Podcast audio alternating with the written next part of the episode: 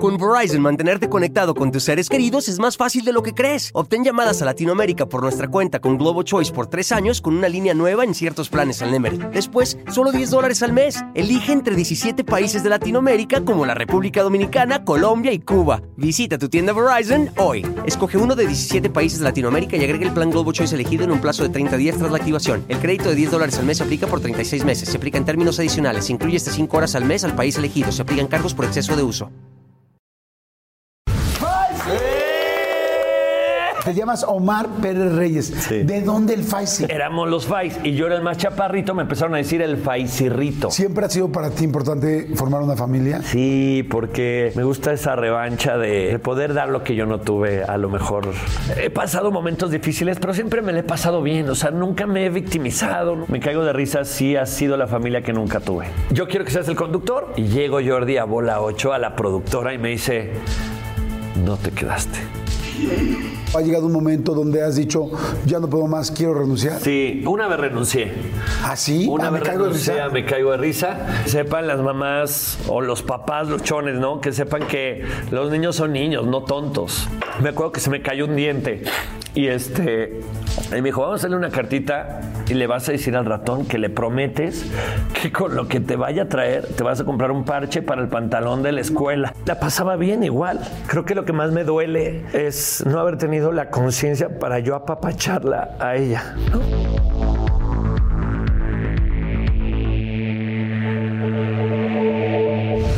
Un episodio muy, muy esperado por mí y estoy seguro que también por muchos de ustedes, porque me lo han pedido muchísimo. Lo han pedido toda la producción y la verdad es que estoy feliz de que esté aquí.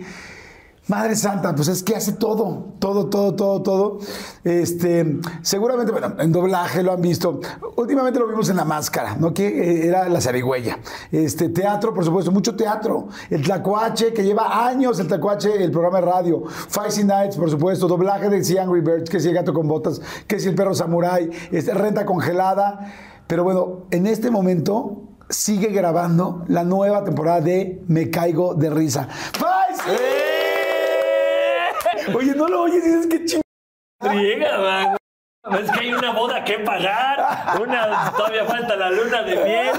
Oye, y la gente no lo sabe, pero yo estaba vetado en Televisa. ¿Cómo crees? Y el primer proyecto al que medio me acercó fue con Manolo y contigo, ¿te Sí, acuerdas? claro. En Ahí va el agua. Ahí va el agua, ah. Y bueno, mil cosas, pero, pero mi primera hacía approach y yo decía, Jordi me habló para ver si armábamos un proyecto juntos. No, y mira, no, Mira qué No, mira, amigo. la energía y la buena vibra siempre se junta. Sí. Y qué amigo. Me encanta, me encanta verte, me encanta tu vibra, me encanta tu agilidad mental, pero sobre todo tu. Siempre hemos tenido, a pesar de que nos conocemos poquito, Sí. siempre hemos tenido muy bonita vibra. Nos encontrábamos en las fiestas y era como, mira, vamos a conocer, mira, vamos a bailar por aquí, que por aquí, que por allá, que por allá, lado, que mejor por lado, porque por allá, mejor no. Hacíamos, hacíamos buen equipo, ¿no? Sí, la Siempre- verdad. Nos faltaron más fiestas, Nos fíjate. faltaron las fiestas. Porque yo ahorita ya casado, además, pues recién casado, Sí. ya le bajé muchísimo a la fiesta y, y he tratado un poquito de volverme más consciente y madurar. Ya es Y momento. Y ya madurar. Y, y se ve que mi, mi sombrero de hoy rosa. Sí, eh, habla de mi madurez. Habla de esa madurez. No. Oye, amigo, ¿qué vas a ser veterinario? ¿Qué Pues, querías ser amo los veterinario? animales. O sea, para mí eh, fueron parte de la terapia. Igual que con el fútbol, para mí los animales fueron muy terapéuticos. Y me gustaba un poquito sentir que controlaba algo de mi realidad. Ok. Entonces, desde chiquito tuve peceras y a mí me... Hay una... eh, Eran dulces. Siempre soñé con una pecera marina, pero es muy cara. Ok. Sí la Eran tuve de agua dulce. ya más grande. Era de agua dulce. Como los guppies, los betas, etcétera, ¿no? Y había unos peces que se llaman molis o platis. Ajá. Y puedes mezclar Sí, razas. Me empiezas a hablar de molis y me empiezo a No, sacar no, de no, onda. no, no, no, no.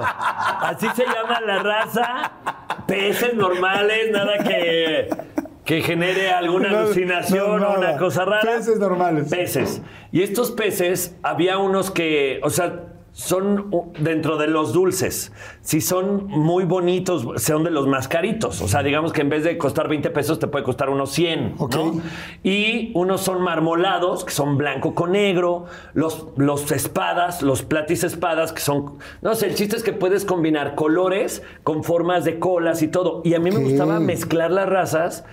Y me daba una estabilidad emocional, en verdad, ahorita que lo analizo, pero creo que de todo lo que me pasaba era lo único que yo podía controlar. Ok. Y me, era mi terapia, me pasaba horas viendo a los peces. eh, estos peces son vivíparos, no, no necesitan como de huevo como los betas que, que la pandemia pude reproducir, pero me apasionaba mucho eso, me apasionaban los perros, los gatos, los felinos.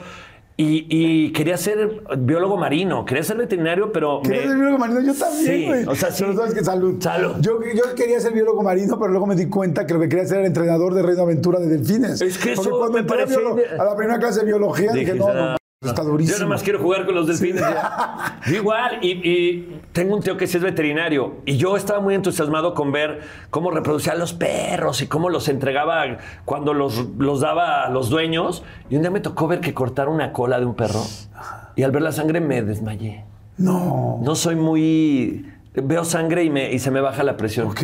Pero bueno. Pues por el mal, no, no, no por el mal, sino más bien por el veterinario que nunca existió, pero el gran conductor que existe. Exacto, salud. Señores, espero que estén muy bien a la hora que estén viendo esto. Les mando muchos saludos y buena vibra. Nos vamos a echar un tequilita, tú te has echado un charro negro. Sí, charrito negro, charrito negro, sí. ¿no? Y este, normalmente tomas tequila, o sea, tomas charro negro. Eh, o tequila o mezcal. Ok. Mezcal con cerveza o tequila con refresco de cola. Ok, bueno, ya saben cuál es la idea de este espacio. La idea es que ustedes se la pasen bien, se relajen un rato, escuchen y conozcan al verdadero Faisy. Bueno, ya lo conocen, conocen mucho de Faisy, conozcan un poco más de él, ¿no? Sí. Esa, esa es idea. vengo desnudo de mi amigo. alma, Jordi. ¿Te gusta la música? Sí. Te- pero lo primero que te quiero preguntar, Omar Pérez Reyes. Reyes. Sí. Ah, Te llamas Omar Pérez Reyes. Sí. ¿De dónde el Faisy?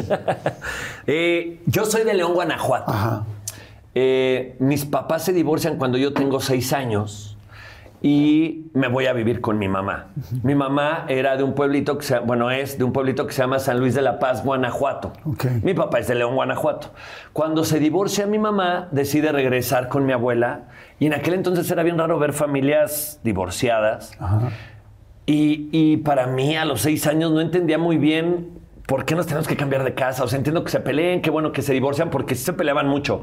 Para mí fue como niño y a los seis años, ahorita que tengo muchos amigos que se han divorciado y todo, pues me doy cuenta que los niños son niños, no tontos. Porque yo me daba cuenta de todo. Es más, me acuerdo que mi mamá hablaba con mi madrina en F, ya sabes, de ofo, Oh. F, fifi, para que según yo yo no entendiera, pero entendía todo y la notaba triste y todo.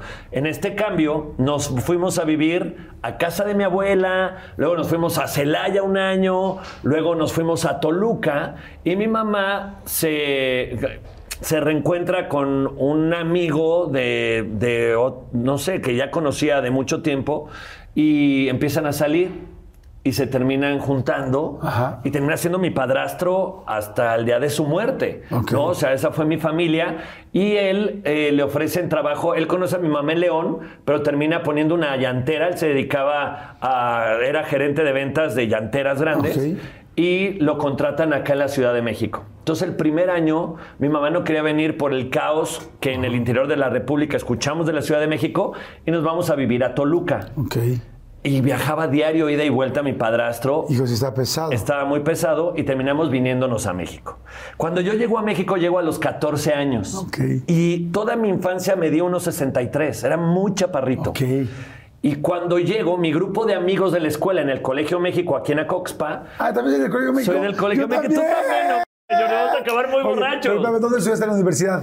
En la WIC. ¡Yo también! ¡No seas payaso! No, en serio, es real lo que estoy diciendo. O sea, misma escuela. Sí, sí, sí, sí, ¿no? sí. Misma, mi- misma tenemos preuniversidad muchos y mismos amigos. problemas que teníamos en Y chavitos. problemitas de todos también, ¿eh? Unos problemitas muy buenos. Mm.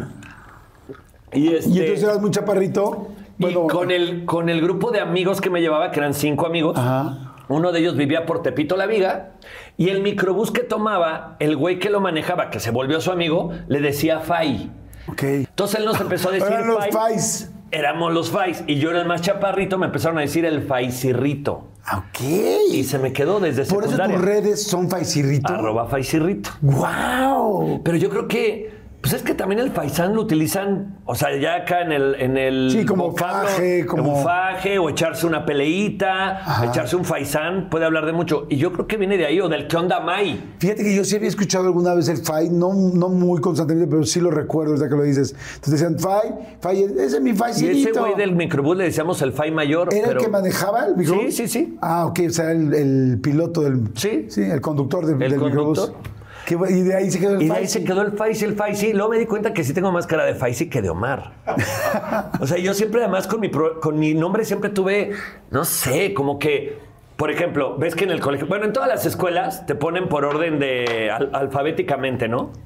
Y siempre estaba un amigo.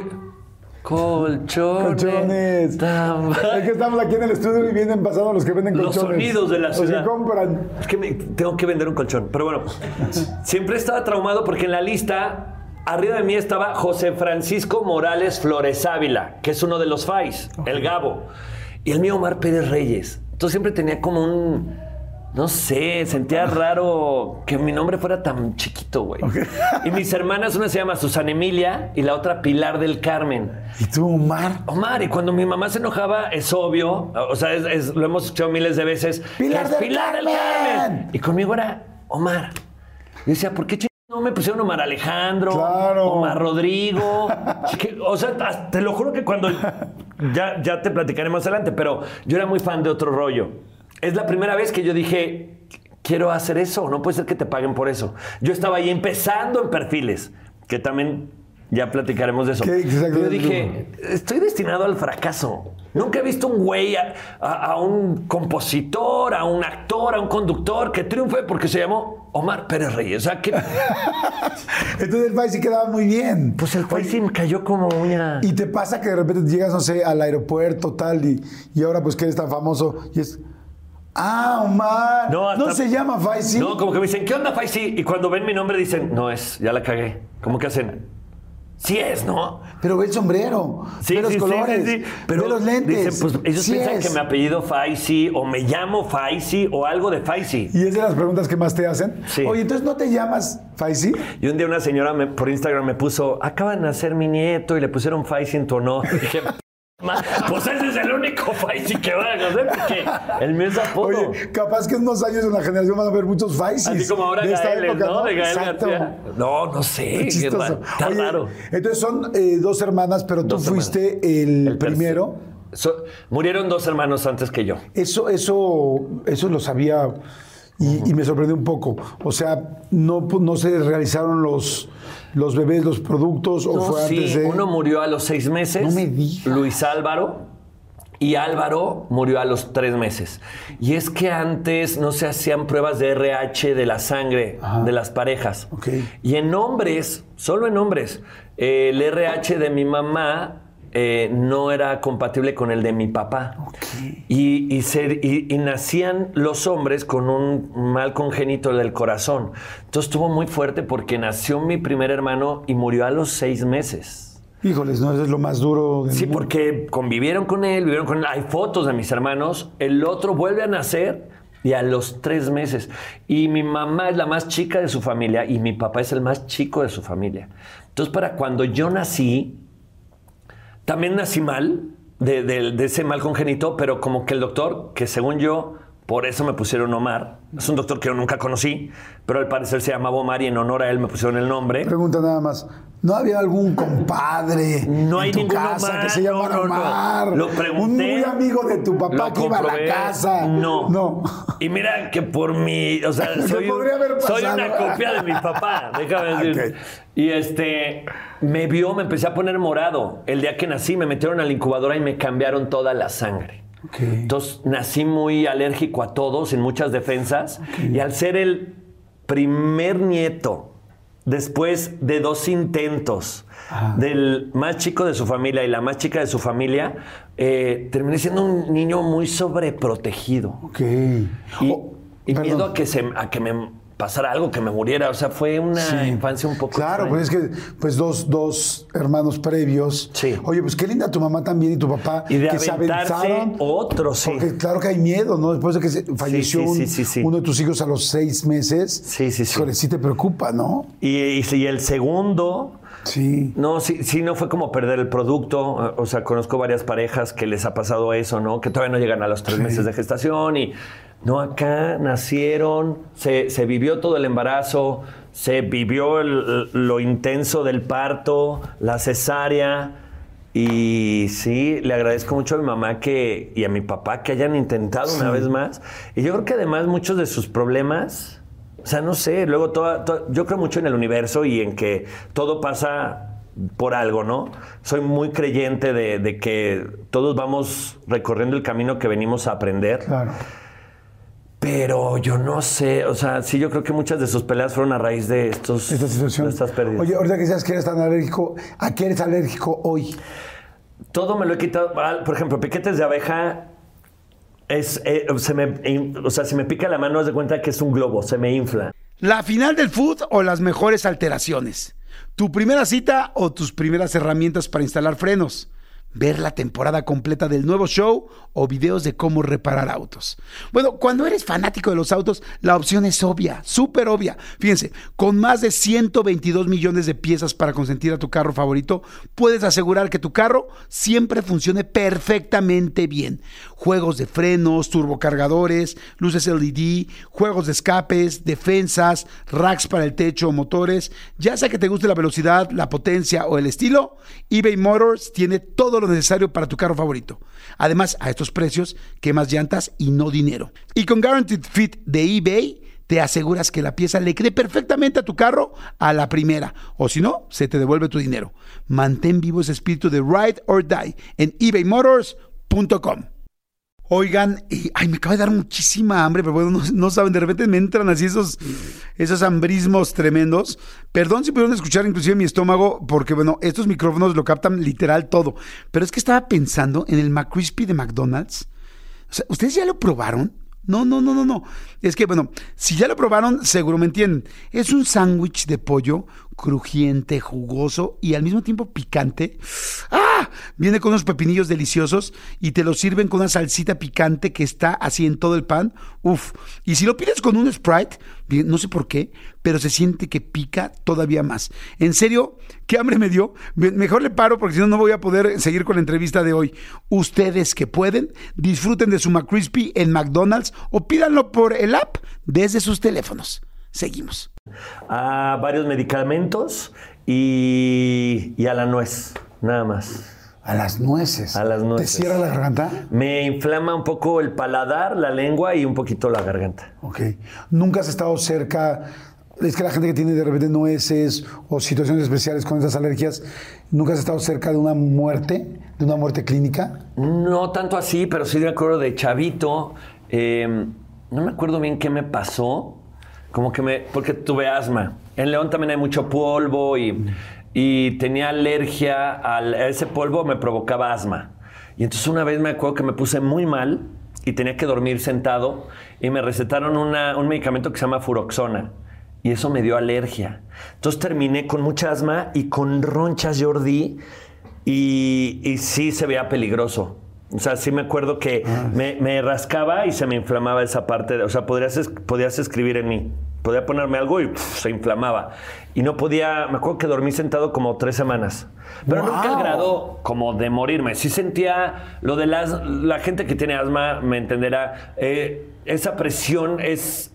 Los primeros días sí sientes que te lleva al límite y sientes la muerte cerca, o sea, si sientes que en algún momento puedes dormirte y ya no respirar, pero hay un momento en que medio se vuelve parte de tu vida y lo empiezas a controlar. ¿Sabes quién tuvo dos veces muerte clínica? ¿Quién? Que me lo contó él. Chabelo.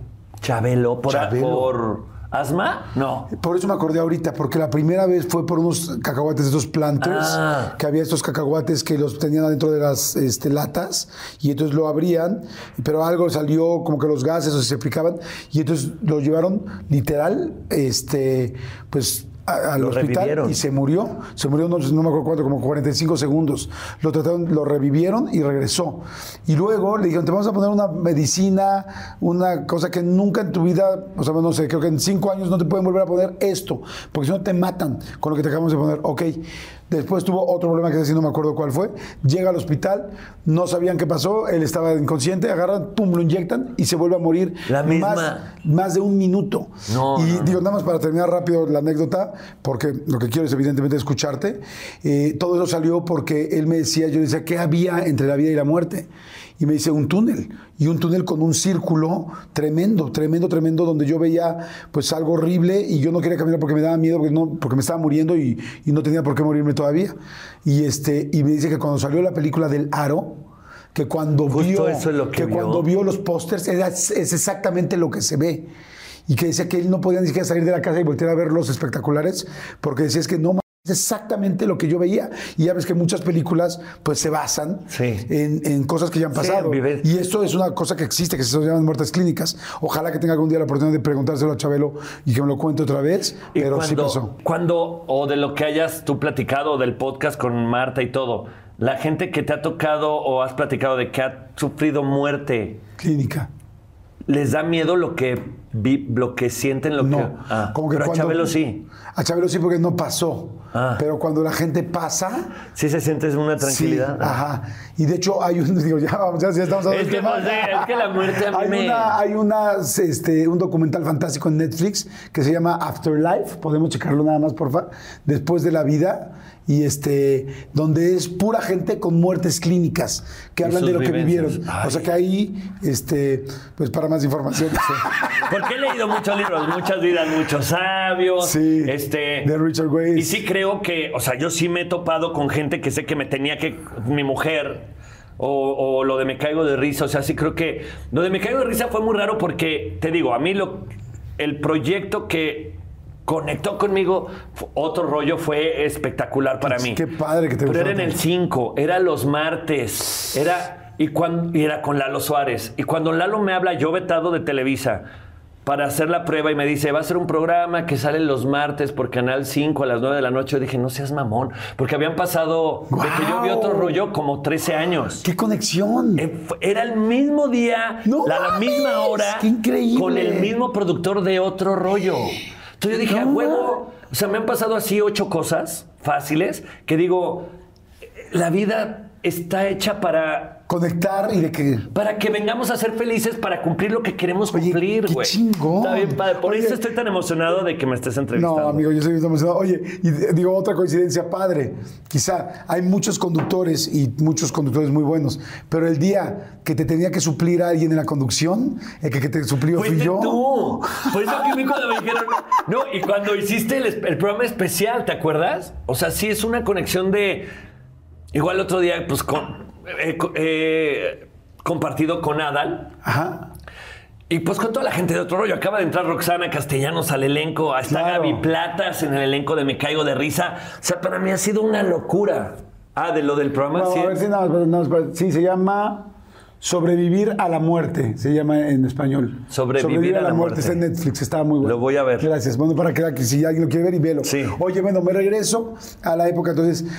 Tienes dos hermanas posteriormente, Sí. entonces tú eres el, El mayor. grande Sí. de esa nueva familia, con esos dos chiquitines que lamentablemente bueno, no, no, no terminaron estando en la familia. Eh, bueno, sí estuvieron, solamente Sí. no, no, no- prosiguieron. Y de repente, ¿cómo era la niñez? ¿Cómo, ¿Te acuerdas de esa época cuando tus papás vivían juntos todavía de chavitos en León? Sí, sí me acuerdo de muchas cosas porque además sí fueron marcadas por momentos muy felices y otros no tanto, la verdad. Porque dices que te avisan del divorcio a los seis años. Si Sí. estabas muy chiquito. Sí, ¿sabes qué? Que eh, mi papá es de León, Guanajuato. Es una persona muy simple, muy, muy de resolver rápido, muy creativo. Eh, mi abuelo es español, llega a México, fue de los primeros en poner una Goodyear Oxxo, una tienda de llantas. Por eso toda mi familia se desarrolló en llanteras. Y mi abuelo tuvo mucho dinero. Entonces mi papá fue un hijo muy consentido, que odiaba estudiar y se dedicó a la fiesta, a los amigos, a papachar, a viajar, a disfrutar Ok. y a solucionar rápido. Entonces, si algo se complicaba en León, nos íbamos a vivir a Silao y me cambiaban de escuela. Si algo se complicaba ahí, nos regresábamos a León. O sea, como que era Nunca tuve una estabilidad ni cuando mis papás estuvieron juntos. Entonces me acuerdo mucho, creo que el cambio de escuela me marcó mucho, porque yo tenía muchos amigos. En León estaba en el Instituto América. Crecí con mi generación y en, creo que fue primero de primaria, me sacaron. Y me acuerdo en Silao, en una escuela de monjas, una monjita me pegó de chiquito, me dio unas nalgadas que porque era muy, muy eh, rebelde a esa edad. Y me marcó mucho. O sea, me acuerdo muchas cosas de mis amigos del kinder. Me acuerdo de la primaria. Regresamos a León. Me acuerdo de, mi de mis maestras. Me acuerdo mucho de todo. Y me acuerdo de, de la separación de mis papás. Cañón. Pero me voy nada más un paréntesis. ¿No se armaron nunca de relajo a la, a la monja? Pues no, alguna vez fueron a hablar con ella y ella pidió disculpas y dijo, bueno, y le pegué fuerte. Pero para mí, sí, como que ella decía, Ni le pegué, cabrón. como que las monjas y más en el interior de la- República en aquel entonces sentían que era una extensión de la familia, como que sentían la responsabilidad de educar. Ajá. Y entonces era su forma de educar. Pero a mí, evidentemente, no me dolieron las nalgadas. Me dio un pinche oso que había niñas que me gustaban y, y la señora me puso de nachas en sus piernas y me pegó. Es Ah, súper humillante. Claro, no. me dolió, la pinche nalgada no me dolió, pero me pareció súper humillante con mis compañeros. Claro, claro. Porque a esa edad te defiendes de, pues, soy el nuevo de la escuela. Sí. Seguramente a cualquier edad, yo recuerdo que en cualquier edad, no importa si son 5 años, 11 años, 15 años, siempre, que fui siempre la mayoría de mi vida el nuevo en ese lugar, siempre tenía que luchar por encontrar mi lugar y mi grupo de amigos, porque al ser el nuevo, irremediablemente tenía bullying, había haters. Y mi forma de resolverlo era con creatividad mental, porque siempre fui muy chaparrito y si me agarraba madrazos me iban a ganar, o con el fútbol. Oye, y me dices que entonces a los seis años viene el divorcio de tus Sí. papás. Tu papá habló con ustedes, contigo, bueno, contigo, que eras el más Habló grande. conmigo, yo tenía ¿Cómo seis. fue? Mi hermana Suemi, que es arquitecta, vive aquí en México, tenía cuatro. Y Pilar Pérez, que es mi hermana que trabaja también en los medios en ESPN, ella tenía siete meses de nacida. Era muy chiquita. Y yo recuerdo que mis papás peleaban mucho. Mi papá es charro, jugador, fiestero, apostador. Es, la verdad es alguien que siempre disfrutó mucho de la vida y, y le valía madres un poquito la familia, la esposa en casa. Y, había, y, y cuando llegaba de repente enfiestado había muchas peleas y, y para mí era desesperante ver sufrir a mi mamá. Y era desesperante y era frustrante ver así a mi papá, aunque sea a esa edad. Porque tenía dos hermanitas, porque cuando llegaba enojado veía a mi, o sea, me daba miedo, pero a mi hermana más chica más. Y la otra era una bebé, entonces lloraba la bebé. Entonces, y, y no sé, como que siempre, pues al ser el único hombre, también me sentía el único defensor de mis hermanas y de mi mamá. Contra mi papá, me explicó. Pero ojo, o sea, tenías seis años. Seis años. Y me acuerdo que un día mi papá me sentó en la cama en su cuarto y me dice, ok, Omarcito, Omar, hemos tomado tu mamá y yo la decisión de divorciarnos. Y, algo que se me quedó grabado, que yo sé que él no lo hizo con malicia, porque creo que también él vino a trabajar otras cosas y lo hemos platicado, porque yo soy alguien que necesito tener las, dejar mis cosas claras. Me, me gusta sentirme transparente y no tener pedos ni guardarme nada, porque siento que además eso luego termina siendo enfermedad o algo, ¿no? Y he hablado muchas de estas cosas con mi papá para que me perdone y para perdonarlo y para perdonarme. Hay una frase que me marcó Jordi, que a los seis años me sentó y me dijo, nos vamos a divorciar tu mamá y yo, ahora tú serás el hombre de la casa. No, qué peso. Y de ahí mi mamá decide cambiarnos de ciudad. Para ya no estar cerca de tu papá. Sí.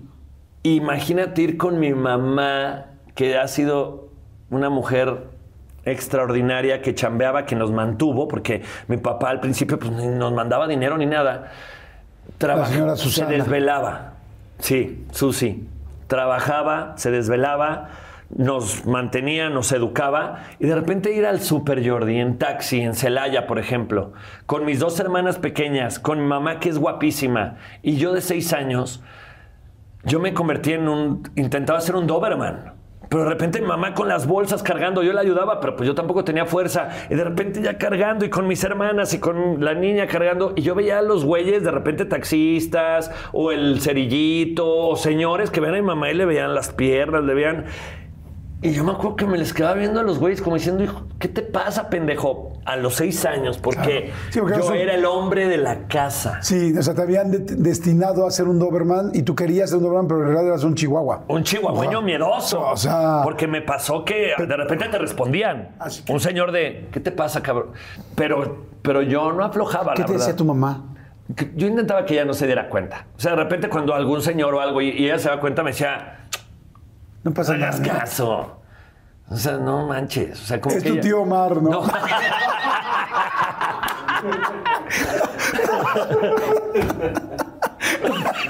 No, pero No, sí, no, de sí. repente era, era bien difícil, porque además mamá estaba muy, o sea, me tuvo muy chavita, es súper guapa, Sí. es muy alegre, y verla de repente así sí me rompió el corazón. No, claro que sí, tú chiquito y con esa responsabilidad. Oye, y dime una cosa, y en el momento en que tu papá se separa de tu mamá, ya no le pasaba dinero, porque lo que entiendo es que tu papá siempre tuvo mucho dinero, como lo dices, y él se acostumbró a vivir el bon vivant, ¿no? La buena Sí. vida. Sí, ¿no? pero igual el dinero se acabó. O sea, en general, en la familia de mi papá, pues. eh, eh, eh, o sea, mire, fíjate, por ejemplo, Pepillo Origel era muy amigo de mi abuelita.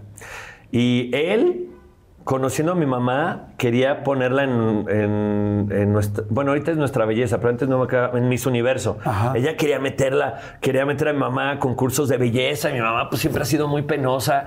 Y él era muy amigo de la familia de mi, a- de mi abuela. Y mi abuela era de las que el bautizo del pequeño niño Omar y salía en todos los periódicos de León. Y ahora Omarcito, su primera comunión, pum, se casan los hijos. Y eran. Eran de una socialité en León, Guanajuato, ahí que siempre les gustaba muchísimo, como, como llamar la atención, primeras planas. Esa era una forma de mi abuela de apapacharnos, de, de juntar a la familia. Pero el dinero se acaba. Tenían muchos terrenos, los empezaron a vender, a vender, a vender. Y hay un momento en que, en que mi papá tuvo otro hijo, Luis Álvaro, mi medio hermano, que pues, evidentemente lo amo y es mi hermano, pero, pero yo decía, ¿cómo? No, no tiene para mantenernos y cómo ya tuvo a otro, güey, ¿no? y, y mi papá cuando lo entendió lo dijiste empezó a responder. Sí, sí, sí. Y además, ¿Tu mamá qué te decía? no, además te voy a decir, es que mi papá es muy especial. ¿Cómo crees que se llama mi medio hermano? Omar. Bueno, te lo dije, Luis Álvaro. Luis Álvaro. Como el, como el primer hermano que falleció. Sí, porque el primero era Luis Álvaro, siguiente Álvaro, después Omar Y después Pérez. Omar. Y Luis Álvaro, pues ellos habían quedado en... no- pero es que así se llamaba mi abuelo Álvaro. Y mi papá también. Entonces, para mi papá era importante tener un hijo que se llamaba Luis Álvaro y sintió que a lo mejor ya no le iba a afectar a mi mamá. Y para mi mamá fue Sí, era un golpe. como- ¿Cómo le pones el nombre de nuestro hijo que falleció, no? No, mi papá ya ahorita lo piensa y dice, chale, sí me pasé. Pero te digo que él no tomaba las decisiones por hacer daño. Igual no, no sentía que necesitara mi mamá dinero para... Porque también la familia de mi mamá, pues tengo mis tíos y siempre les ha ido bien a mis tíos. Oye, y les- entonces empezó a haber poco dinero en, Sí. la, en la familia, tu mamá con tus dos hermanas y contigo. Y, y en qué te acuerdas? ¿Te acuerdas de alguna cosa así de situación que digas? Me acuerdo que aquí sí se notaba la lana. Digo, yo me acuerdo en algún momento en mi casa y en mi vida, tuve unos muy malos momentos en mi casa y me acuerdo que yo lo notaba porque era cuando íbamos al mercado a comprar la- las cosas a granel. Y, y me acuerdo que compramos la mermelada a granel, el shampoo a granel y ya cuando yo me veía con una bolsa de plástico con mermelada de fresa decía, estamos mal. En tu caso, ¿cómo fue? Igual quiero decir que eso formó la persona que soy ahora. Nunca lo sufrí. Siempre fui, siempre supieron hacerlo. Mi mamá, mis tíos, y cuando vivía con mi papá, lo hicieron. O, yo me hacía el coco de que era divertido. Pero. Bueno, de lo que, de lo que recuerdo así, de ese momento que era muy difícil, que luego le pedí disculpas a mi mamá.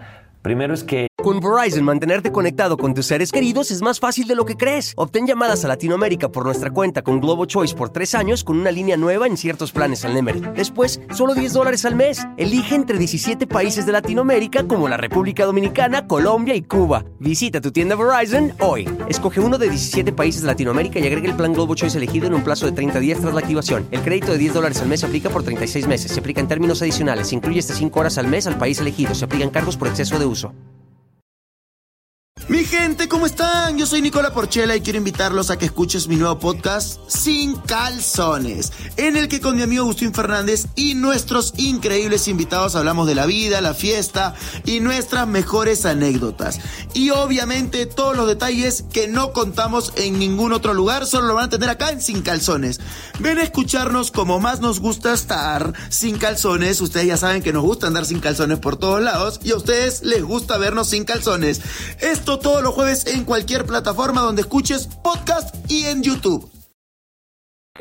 No había para gel del pelo y me, me llegó a peinar con jitomate y con limón. Y para mí era muy fuerte porque pues, llegaba a la escuela y pues olía jitomate, ¿no? O sea, pero para mi mamá era muy importante que la gente me viera limpio y que me viera peinado. Y yo decía, mándame despeinado, pero me da un oso que me vean Sí, que te con semillas de jitomate, ¿no? Y también me acuerdo en esa misma etapa que quise entrar a karate. Y soy súper disciplinado. Entonces me metí a karate y empezó a evolucionar y me cambiaron de cinta. De cinta blanca a cinta morada. Y yo decía, ¿por qué a estos hijos de la chingada les compran su uniforme chingón? Y yo tengo un uniforme que está hecho raro porque no están las como es. Y mi cinta blanca, que es más corta que la morada, me la pinta mi mamá. Yo le decía, ¿por qué chingados me la pintas? Cómprame una nueva. Pero pues yo no entendía. Ahí tenía 7, 8 años. Se acaban de, separar, ¿no? Y ya con el tiempo, también la pasaba bien igual. Solo creo que lo que más me duele es no haber tenido la conciencia para yo apapacharla a ella, ¿no?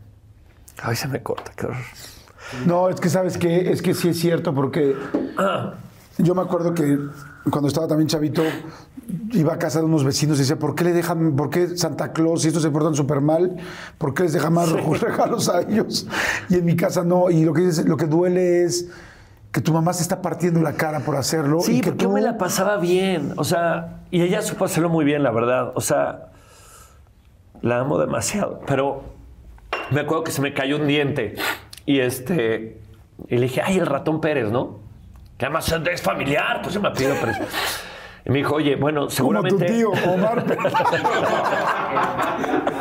Como tu padrino. Puta madre, donde por esta entrevista salga un pinche Omar en la familia, te voy a. Y este. Me acuerdo que se me cayó el diente y, y me dijo: Vamos a hacerle una cartita y le vas a decir al ratón que le prometes que con lo que te vaya a traer te vas a comprar un parche para el pantalón de la escuela. y yo, a huevo que sí. Porque están padrísimos los parches, sí. Y así era, ¿no? Y te digo, yo me divertí ir a, a escoger el parche, pero después caigo en, tiempo, en cuenta que era su forma de solucionar un gasto que tenía que hacer, Wow. pero que, se, que, que igual no me quería dejar sin el ratón Pérez, ¿no? Entonces, esa etapa fue, fue fuerte, pero creo que fue de la etapa donde más enseñanza me dejó. O sea, sí creo que ya lo demás fue de bajadita, porque sí pasé, he pasado momentos difíciles, pero siempre me lo he pasado bien. O sea, nunca me he victimizado, nunca, siempre ha sido un proceso muy solitario y muy mío, pero lo que me preparó la vida en los primeros siete años de mi vida, o sea, yo cuando llegué a México, ya todo lo que vino después, no podía superar lo que había vivido antes, ¿sabes? Y, y viví en, lugares súper feos. Que, que ahorita yo digo, ay, no, o sea, que a lo mejor a la gente le puede dar miedo. Y ahí me encontré grandes amigos, encontré grandes experiencias, me protegieron, me ayudaron, me sentí acobijado. Entonces luego veo que se juzgan colonias y grupos y todo, y- y yo solo recuerdo esos momentos y digo, pues yo era de esas personas y nunca la pasé mal. Pero ahorita recordar eso sí fue así como. Igual lo he hablado con ella, pues, pero fue fuerte. Ahorita. Oye, pues mira, un, un- un brindis por tu mamá, Sí. por la mía y por todas las mamás que hacen hasta lo imposible por sacar adelante a sus hijos con esa creatividad de pídele al ratón para poderte ayudar con el, con el parche, con tal cosa o tal situación, porque hay muchas mamás y muchos papás que encuentran la manera de Sí, cómo sí, hacerlo. Y creo que nosotros tuvimos la gran ventaja de tener de sus padres. Sí, la Así verdad es que, que por sí. todos, por todos los papás que nos están viendo y todos los hijos que seguramente Sí. hemos vivido situaciones este, parecidas, Y ¿no? que sepan las mamás o los papás luchones, ¿no? Que sepan que los niños son niños, no tontos. O sea, Sí. en verdad nos damos cuenta de todo y hay momentos que pueden parecer muy difíciles, pero tarde o temprano me parece que al crecer nos daremos cuenta de todo ese De- sacrificio. de todo lo- dicen, dicen que todos los hijos, cuando pase el tiempo, siempre van a saber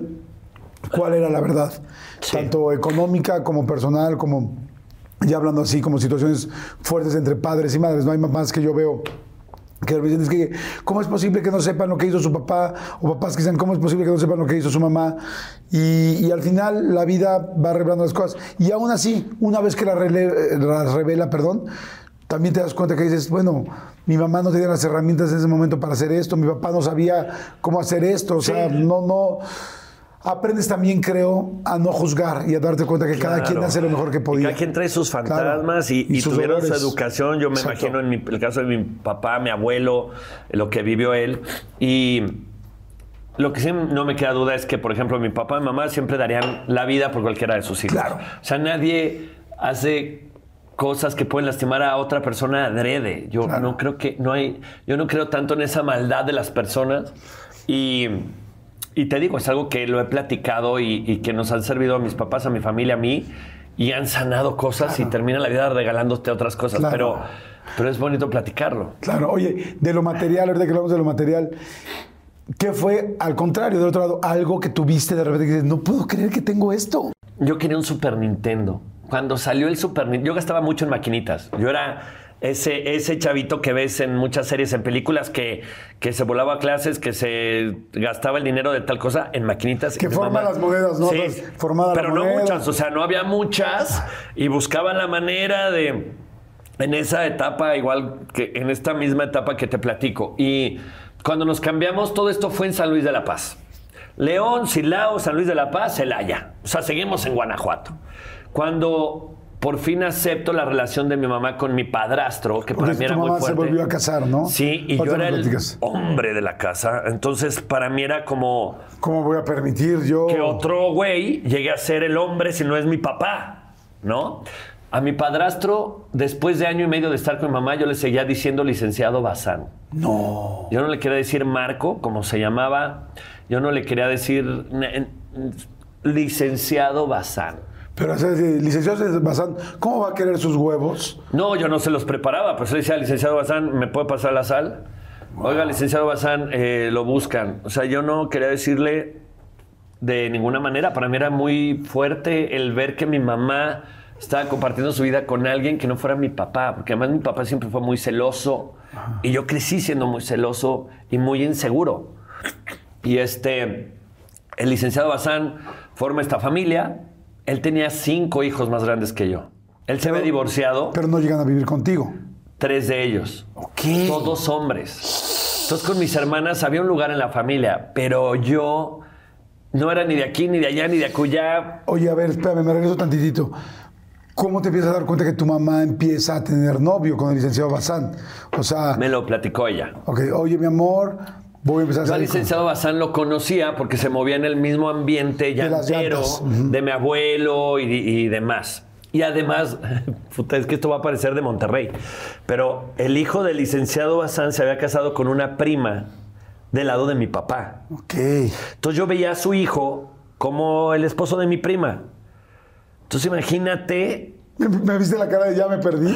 O sea, de- Sí, te lo quise si el explicar. hijo- si el hijo del sobrino de tales. imagínate que tengo a mi prima Ajá. y se casa con un güey que termina siendo de la familia y, y se pasaba mucho tiempo en la familia. Me parece que le gustaba más el ambiente de esta familia que su propia familia. Y luego el papá de este güey termina invitando a salir a mi mamá. Ok. Entonces era como, como el papá de este güey ahora tal. Entonces yo de repente pasaba allá y a él lo veía actuar de una manera y venía la familia de mi papá y acá lo veía hablar mal de la otra familia que era también la mía, porque ahí estaba mi mamá. Total que para cinco hermanos, hombres todos, el que su- o sea, si para mí era frustrante que mi mamá se juntara con alguien que no era mi papá, para estos cinco chavitos era aún más frustrante porque porque eran machos que su papá ahora saliera con una señora con hijos y no pelara a su mamá. ¿Y cómo era su forma de desquitarse con mi mamá o de, o de afectarla chingándome a mí? Entonces fue Y eran tres contra uno. pues sí, sí, y más los más chicos, a lo mejor unos no se metían en problemas. A la fecha somos familia. Por lo menos con esos tres. Bueno, dos. Bueno, uno. No, no, con dos de ellos sí los quiero mucho. Y sí creo que, porque mi mamá además, te digo, es un ángel, terminaba por, por educarlos, por, por resolverles problemas, por ayudarlos con el proceso. Ella los arropó como sus hijos. Oye, para tus papás, bueno, más bien, para el licenciado, para Marco y para tu mamá, ha de haber sido difícil porque por un lado tenían a los hermanos que no querían a tu mamá y tú eh, que no querías al licenciado Bazán. Sí, Entonces, sí. para la pareja ha de haber sido complicadísimo. ¿Cuánto tiempo estuvieron? Porque sé que Estuvieron juntos, no. falleció muchísimo. el licenciado. Falleció, falleció Marco un primero de enero. Que este yo dije, hijo de la chingada, hasta, hasta fallecer en ese día no había nada abierto. No, no podíamos resolver nada de, de su rollo porque en primero de enero toda la gente está en la pendeja. Y el más chico, Roberto, de mis hermanos, de mi hermanastro, y yo batallando por ver un doctor, en qué hospital, quién da fe de esto, el registro, ¿sabes? Todo el registro que se hace, la herencia, el- todo el papeleo, todo el desmadre. En primero de enero fue, hasta dijimos los dos. O sea, también dijo mi papá, no podía hacerlo de una manera diferente. Pero para ese entonces había ya muchas pláticas que, que tuvimos que, que se solucionaron antes de su muerte, me explico. O sea, fue un final muy amoroso todo el proceso. Él fumaba mucho, murió medio de diabetes, efisema pulmonar, fue muy triste y siempre estuvimos ahí para darle amor, pues. Y, y acepté, sí, era difícil para ellos, pero también me gustó que fueron un poco envidiosos y se dieron cuenta que primero su felicidad. Entonces dijeron, estos son niños, no son tontos, irán creciendo, que ellos entiendan y no- tú y yo vamos a ser felices como pareja. Oye, qué, qué interesante. Digo, independientemente de que tienes una excelente relación con tu papá Sí. y que se aman con todo el corazón, al igual que con tu mami, pero ¿llegaste a querer a tu padrastro? Sí, sí, él me, me enseñó mucho de una manera muy dura. Después lo hablamos, pero conmigo fue muy duro. O sea, con decirte que fue de la familia, incluyendo a mis hermanas, fue al único que no le pagó la universidad, fue al único que no le dio carro. Y fue, pero es que la vida, Jordi, ¿te acuerdas que te dije que había siete, ocho circunstancias que me hicieron darme cuenta que yo nada más necesito seguir mis sueños y a dónde me lleva? Siento que para mí los sueños es una guía, no es como algo inalcanzable, para mí es una guía de qué sigue. Cuando yo viví en León, uno de mis primos, Ángel Gurría, el hijo de, del señor, del político, eh, era baterista de Magneto. Y cuando yo vivía en León, me acuerdo que se juntaba toda la familia a ver siempre en domingo para ver tocar a mi primo Ángel. Y un día va a León y se lleva para practicar lo de la batería. Y me dice, oye, eh, acaba de salir un nuevo grupo que se llama, ah, sí, Refil. Puta madre, porque qué fuerte. De hecho, estábamos a punto de hacer refil, pero vamos a hacer un pre-refil. si usted también necesita un pre-refil, hágalo Este en es este momento. momento. Este es el momento. Y si puede, denle like, like. deje sus like, comentarios. deje like, Suscríbanse. deje suscríbanse. Y entonces, Me dice, Magneto, siempre el domingo, de Toño batería. Y me dice, Toño Berumen está haciendo un grupo de chavos más pequeños que se llama Mercurio. Y uno de los chavitos acaba de salir. ¿No te gustaría hacer casting? Y yo en León dije, yo veía cómo les gritaban las niñas, cómo aparecer en tele. Y después de mucho pensarlo le dije, la neta, pues no sé, güey, no, no sé, irme a México, ¿cómo sería? O sea, no sé, no, nunca he tomado clases de canto, o sea, sería raro. Y no lo hice, ¿no? Ah, en el último año de prepa me invitan a ser parte de Perfiles, Ah, del grupo. este grupo coreográfico vocal, hombres, mujeres, muy tipo onda vaselina. Me invita mi amigo El Pollo, que es mi hermano. Fíjate qué cabrón, Jordi. Eh, me invita. Voy, me, me dice, es un grupo, le dije, no quise entrar a Mercurio.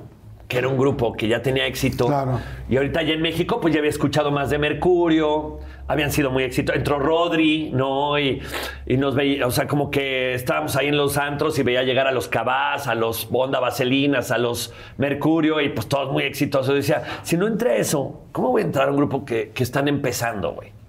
Pues ven, y dije que no tres veces. Me invitó a uno de los ensayos. Y cuando llego al ensayo veo a Sandra Echeverría y a dos niñas más, a los 16 años. Sandra tenía 14. Dije, ¿ellas qué pedo? Me dice, ellas son parte del grupo. Le dije, ¿Dónde pues yo de? León. Yo, yo era muy penoso, no sabía ligar, no había visto niñas tan espectaculares así como... Le dije, oye, ¿y, y ensayan diario? Me dice, sí, pues tenemos que... Y, y llega el manager y me dice, hola, ¿que te gustaría entrar? ¿Te puedo escuchar cantar? Le dije, nunca he cantado, pero pues, pues sí, en una de esas, ¿no? Y empiezo a cantar y Sandra toca así, oye amigo, ¿te podemos escuchar cantar? Y yo, No. Canté una de Mercurio, así con el librito. Y yo cantando, ¿no? Al final todos muy amables, como que me tiraron buena onda. Y me dice el manager, eh, tenemos una entrevista ahorita. Y nos falta un chavo, somos siete. Puedes hacer como que eres parte del grupo por si decides quedarte. Y yo era muy pecoso, tenía el pelo largo y arete. O sea, dentro de la rebeldía de mis hermanastros y la forma de la familia en la que venía, me dejaban hacer y vestirme como se me diera la gana. Entonces, para ellos era muy raro ver un chavito de 16 años con el cabello largo y con arete y, tan valemadrista. La verdad, yo no sabía de marcas, de Versace, de Gucci, de nada. Yo venía con, o sea, conocí a Levi's, los pantalones por mis hermanos, pero nada, lo pronunciaba mal, decía Versace. O sea, todo el mundo se burlaba de mí porque Gucci, de todo. Versace, No mames, Gucci. ni, lo, ni Gucci ni sabía qué era. Hubiera dicho Gucci. Louis Vuitton. Nada, no sabía más que el Levi's, Jordi. O sea, en verdad. De- de- No sabía más que Levis. Güey, no conocía más que Levis, Levis, ¿no? Como en España.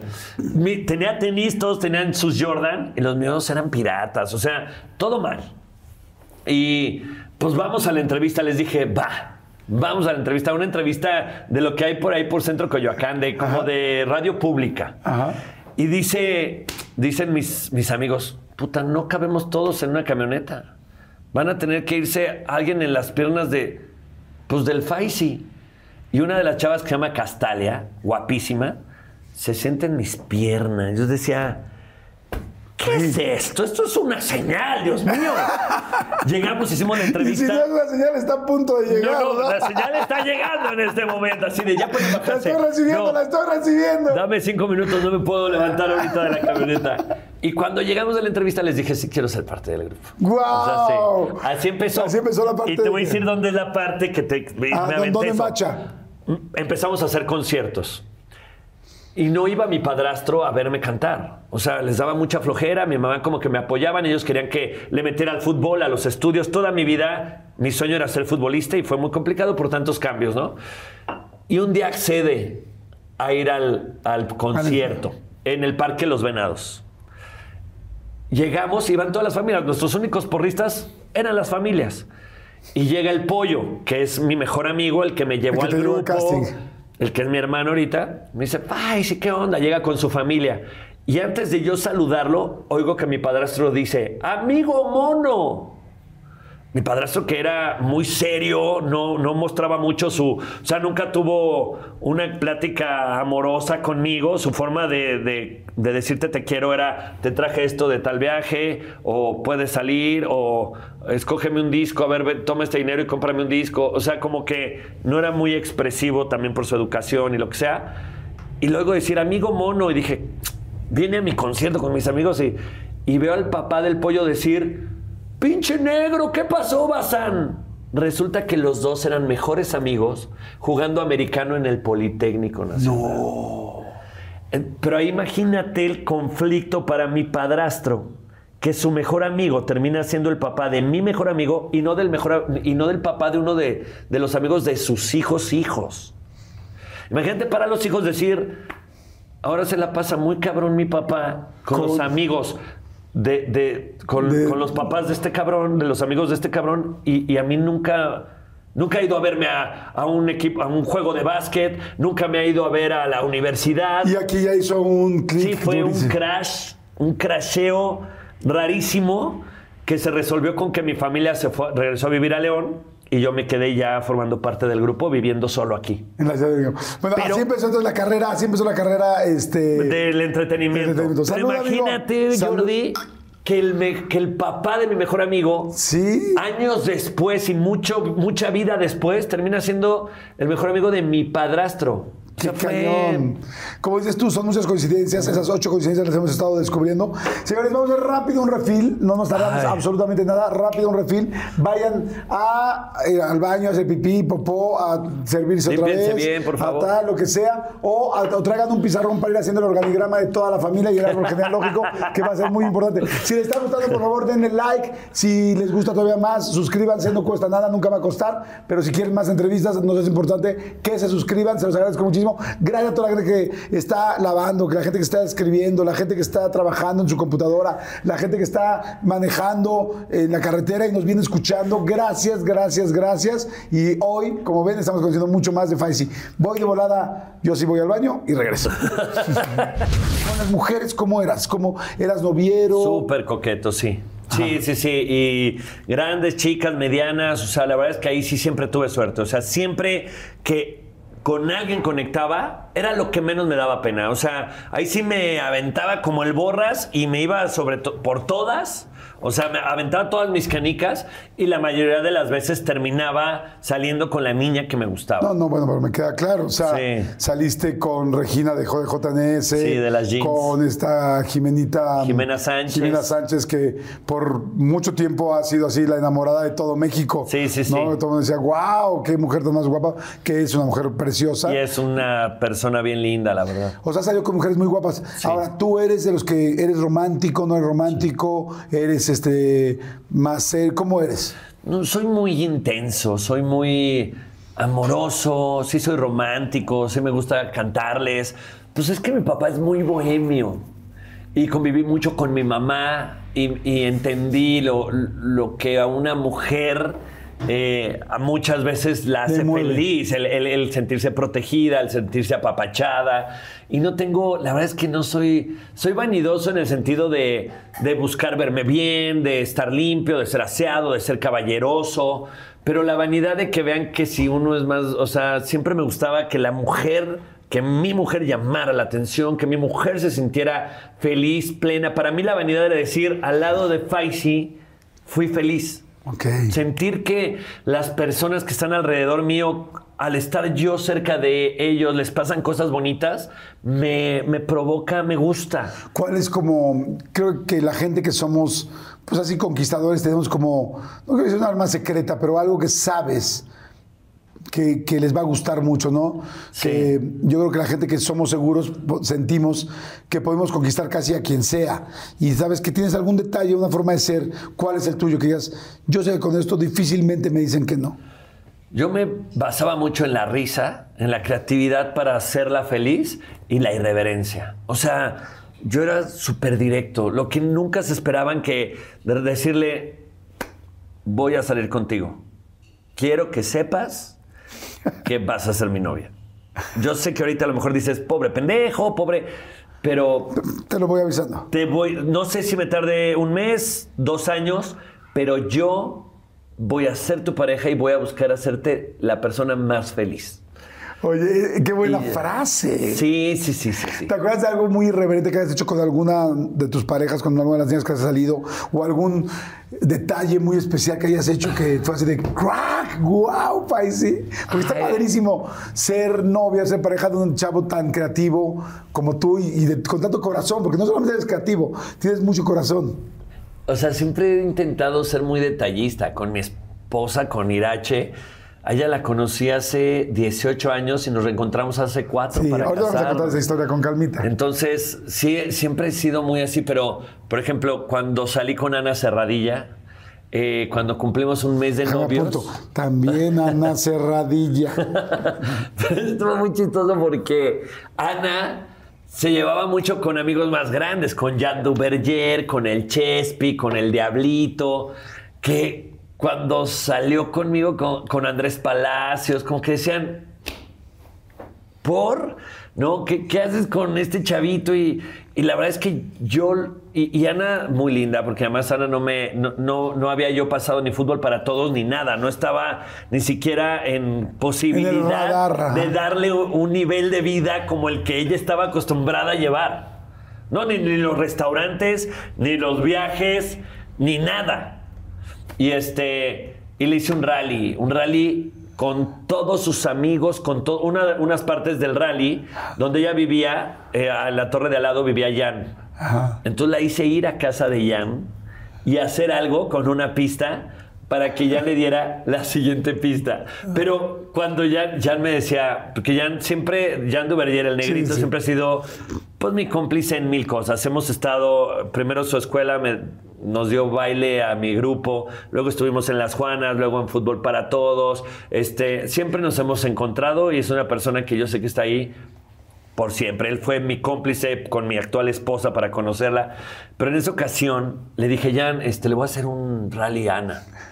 Y como tú estás al lado, el último punto eres tú, porque viene de toda la ciudad, de recoger unas cosas, unas flores, la siguiente pista, un CD, una canción que yo le puse. O sea, pero sí, de moverse en la ciudad. Sí, le compuse una canción, era por toda la ciudad. Wow. Su último punto era Jan, que vivía al lado, y ya de ahí yo la esperé en la casa con una cena, poníamos la canción que, le, que había recogido en un CD y la felicitaba, ¿no? Me dice Jan, ¿Era su cumpleaños o qué? era, no, primer mes. ¡No mames! ¿Primer mes? Bueno, qué bueno que no te casaste con ella, güey, porque ¿qué hubieras hecho en las bodas de oro? No tengo Bueno, ni idea, yo ni algo se me hubiera ocurrido. Y Jan me dice, ¿cómo crees que va a llegar Ana? A mi era su amiga, pues, pero pues Ana pues, siempre es muy introvertida, es muy respetuosa. Me dice, ¿cómo, ¿cómo le voy a dar esta... ¿Tú quieres que le dé esta hoja con una pista? Porque va a venir Ana a mi puerta a tocar y a decirme una frase, porque tenía la pista era decirle una frase a Jan para que él supiera que quiere que sí, claro. sí descubrió la Sí, así de, pista, ¿no? Tengo una muñeca vestida de azul, Exacto. perfecto, tal. Me dice, País, estás bien pendejo. Le dije, bueno, si llega a pasar, porque eso es algo que tiene Jan de mis amigos. Nunca confía en mí. Siempre es como, no vas a hacer eso, Paisi. Pues llegó Ana. Le tocó la puerta, le dijo la frase y Jan le hizo. No lo puedo creer. Como, Ana, ¿qué estás haciendo? Y le dio, fue a su casa y conforme pasaba me decía, Faisi, eres pero te quiero mucho, ahí va para allá, ¿no? He tenido pocas novias, he salido con muchas personas, pero novias muy pocas y es porque aunque dure un mes o un año, Jordi, con todas me vi teniendo una familia, o sea, no, no hubo dudas nunca. Siempre me aviento con todo, siempre y, y siempre fui muy sinceros. Cuando les decía, yo quiero una familia, quiero que conozcas a mis papás, ¿cuántos hijos quieres tener? Aunque llevábamos una semana, sí lo decía muy en serio. ¿Siempre ha sido para ti importante formar una familia? Sí, porque me gusta esa revancha de, de poder dar lo que yo no tuve a lo mejor en, en los diciembres, en las navidades, en... Sí, sí, para mí era una asignatura pendiente eh, hacer la boda como la que tuve con mi mujer, el formar una familia. Ahora soy padrastro yo, ser el padrastro que, nun- que no tuve. Ajá, eso te iba a decir porque ahora, este, pues bueno, con, con- con tu mujer, con Irache, tienes a Catricha, Ca- es Cat- Katisha. Katisha. Entonces decía, pues ahora tú eres el licenciado, ¿no? Yo soy el Ah, licenciado eres el licenciado Pérez. Eres el licenciado Pérez. ¿Cómo es ser padrastro ahora cuando a ti te costó tanto trabajo aceptar al tuyo? Fue muy difícil, es muy difícil, es un trabajo porque no eres el papá. Ahora entiendo muchas cosas del padrastro, él nunca iba a ser mi papá. Por mucho que mi papá no estuviera presente los primeros años, ¿no? Pero él nunca iba a tomar ese lugar, es muy difícil. Entonces yo he aprendido a no luchar con ese lugar porque además me llevo muy bien con el papá de Katisha. Yo decidí, yo odiaba que mi padrastro no se llevara con mi papá. Y hace un par de años, el Día del Padre, Katisha nos pidió celebrárnoslo juntos. Y con el papá de Katisha y conmigo está esta conciencia de hay que ser felices y somos, vamos a ser familia toda la vida, güey. O sea, y, hemos conectado muy bien y cuesta trabajo, yo creo que para él mucho y también para mí mucho, pero, y además ella es niña, es una niña hermosa, creativa, talentosa, ya ha hecho doblaje conmigo, ya ha actuado conmigo en, series, en renta congelada. Y, tengo que y yo empecé siendo el, padrastro que quería que su hija fuera la más chingona. Entonces le enseñé a jugar fútbol y de repente me le barría y ella lloraba. Y yo decía, ¿qué te pa- Levántate, Katisha, vamos a seguir jugando. Y mis hermanos me dijeron, es una niña. Tienes que ser más. Yo decía, es que quiero que sea una chingona. Me dice, es, tienes que-". Ellas, de, de lo bonito que les dejó mi padrastro en su relación familiar con ellas, que fue muy diferente a la mía. Entonces me ha enseñado tanto Katisha y he disfrutado tanto el proceso, pero diario aprendo cosas nuevas. ¿Cuántos años tiene? Acaba de cumplir 11. Con Verizon, mantenerte conectado con tus seres queridos es más fácil de lo que crees. Obtén llamadas a Latinoamérica por nuestra cuenta con Globo Choice por tres años con una línea nueva en ciertos planes al Nemery. Después, solo 10 dólares al mes. Elige entre 17 países de Latinoamérica como la República Dominicana, Colombia y Cuba. Visita tu tienda Verizon hoy. Escoge uno de 17 países de Latinoamérica y agrega el plan Globo Choice elegido en un plazo de 30 días tras la activación. El crédito de 10 dólares al mes se aplica por 36 meses. Se aplica en términos adicionales. Se incluye hasta 5 horas al mes al país elegido. Se aplican cargos por exceso de uso.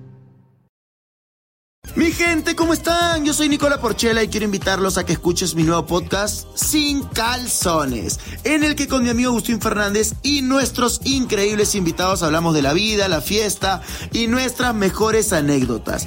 Y obviamente todos los detalles que no contamos en ningún otro lugar, solo lo van a tener acá en Sin Calzones. Ven a escucharnos como más nos gusta estar sin calzones. Ustedes ya saben que nos gusta andar sin calzones por todos lados y a ustedes les gusta vernos sin calzones. Esto todos los jueves en cualquier plataforma donde escuches podcast y en YouTube. Oye, Katisha es entonces lo más cercano que tienes a un hijo o una hija. Sí, muy cercano, porque además nos tocó pandemia juntos. Yo me fui a vivir con Irache y con Katisha, Katisha teniendo seis años, y fue a las dos semanas, tres semanas que nos fuimos a vivir juntos, cayó pandemia. Entonces viví dos años con Katisha y con Irache juntos 24/7. Y tú la tenías ahí. Y yo diario, todo el día, su escuela, este, mientras yo hacía radio, los gritos, los, las, las tristezas, las alegrías, las celebraciones. Eh, además nos tocó cambio de casa. Todas esas cositas que van formando un cúmulo de experiencias que, que generan una relación. Claro. Y sí, me siento su papá también. Wow, qué padre. Sí. Salud por ello Salud, también. salud. Iba yo a hacer con el café, la no. familia. Este sí No, tiene que ser con el tequila, Jordi. Oye, entonces, bueno, entras a Perfiles, estuviste mucho tiempo en Perfiles, casi siete años, siete años. se deshace el grupo, te quedas ya viviendo en la Ciudad de México solo, Sí. tu familia se regresa a León, Guanajuato, cuando te quedas aquí, te quedas creo que en una, eh, ya no sé si decirle departamento o comuna, Sí, sí, porque. ¿cuántos roomies eran? Llegamos a ser 10 roomies en ¿Diez esa roomies? casa. ¿En una casa? No manches. Había cinco cuartos, cuatro cuartos. Bueno, la sala se hacía cuarto, pues. Y éramos dos personas en cada espacio de la sala. Era solo para vivir, o sea, no había.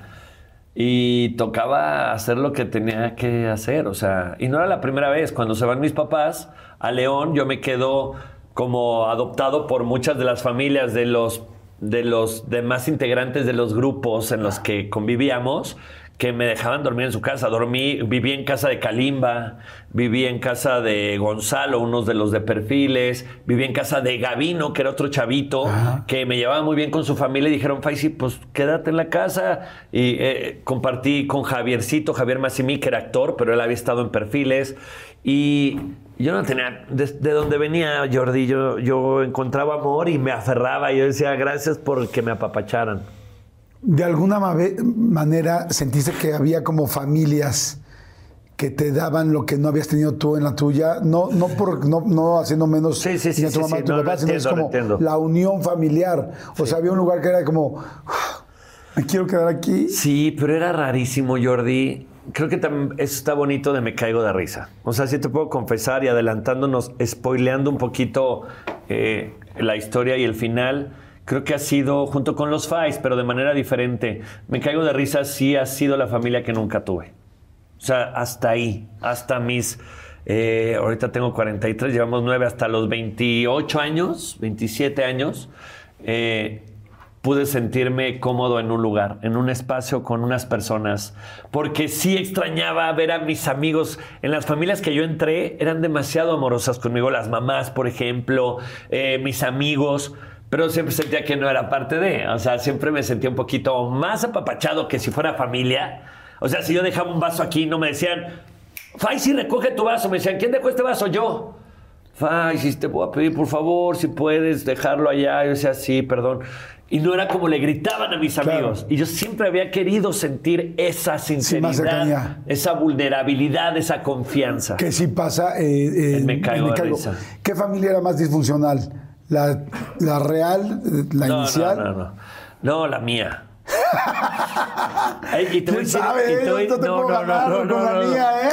Pero lo que sí te puedo decir, Jordi, y tú que vienes a lo mejor de una historia parecida, familia disfuncional fue una descripción que siempre sufrí. Ajá, ¿por qué? Porque- Te iba a preguntar eso, si, si me caigo de risa, ¿quién había puesto el término de la familia disfuncional? ¿Fuiste tú?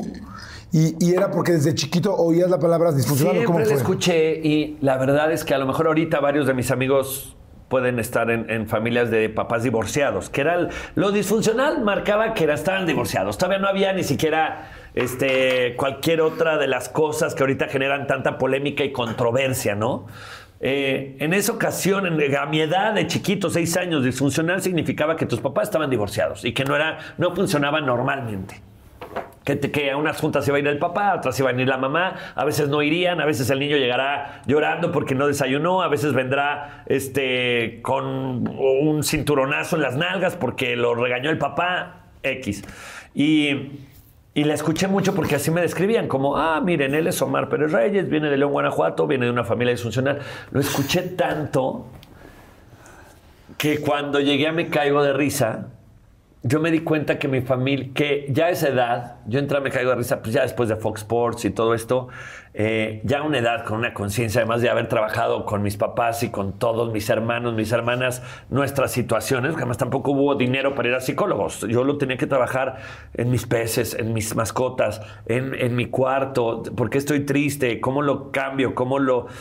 Este, y me di cuenta que, que a lo mejor varios niños estaban pasando por lo mismo que yo y que no necesariamente lo disfuncional significa que no funciona, más bien funciona de manera diferente. Ay, qué bonita frase. Sí, esa. porque si mis, papás no hubieran, no se hubieran divorciado, sí hubiera sido muy triste eso.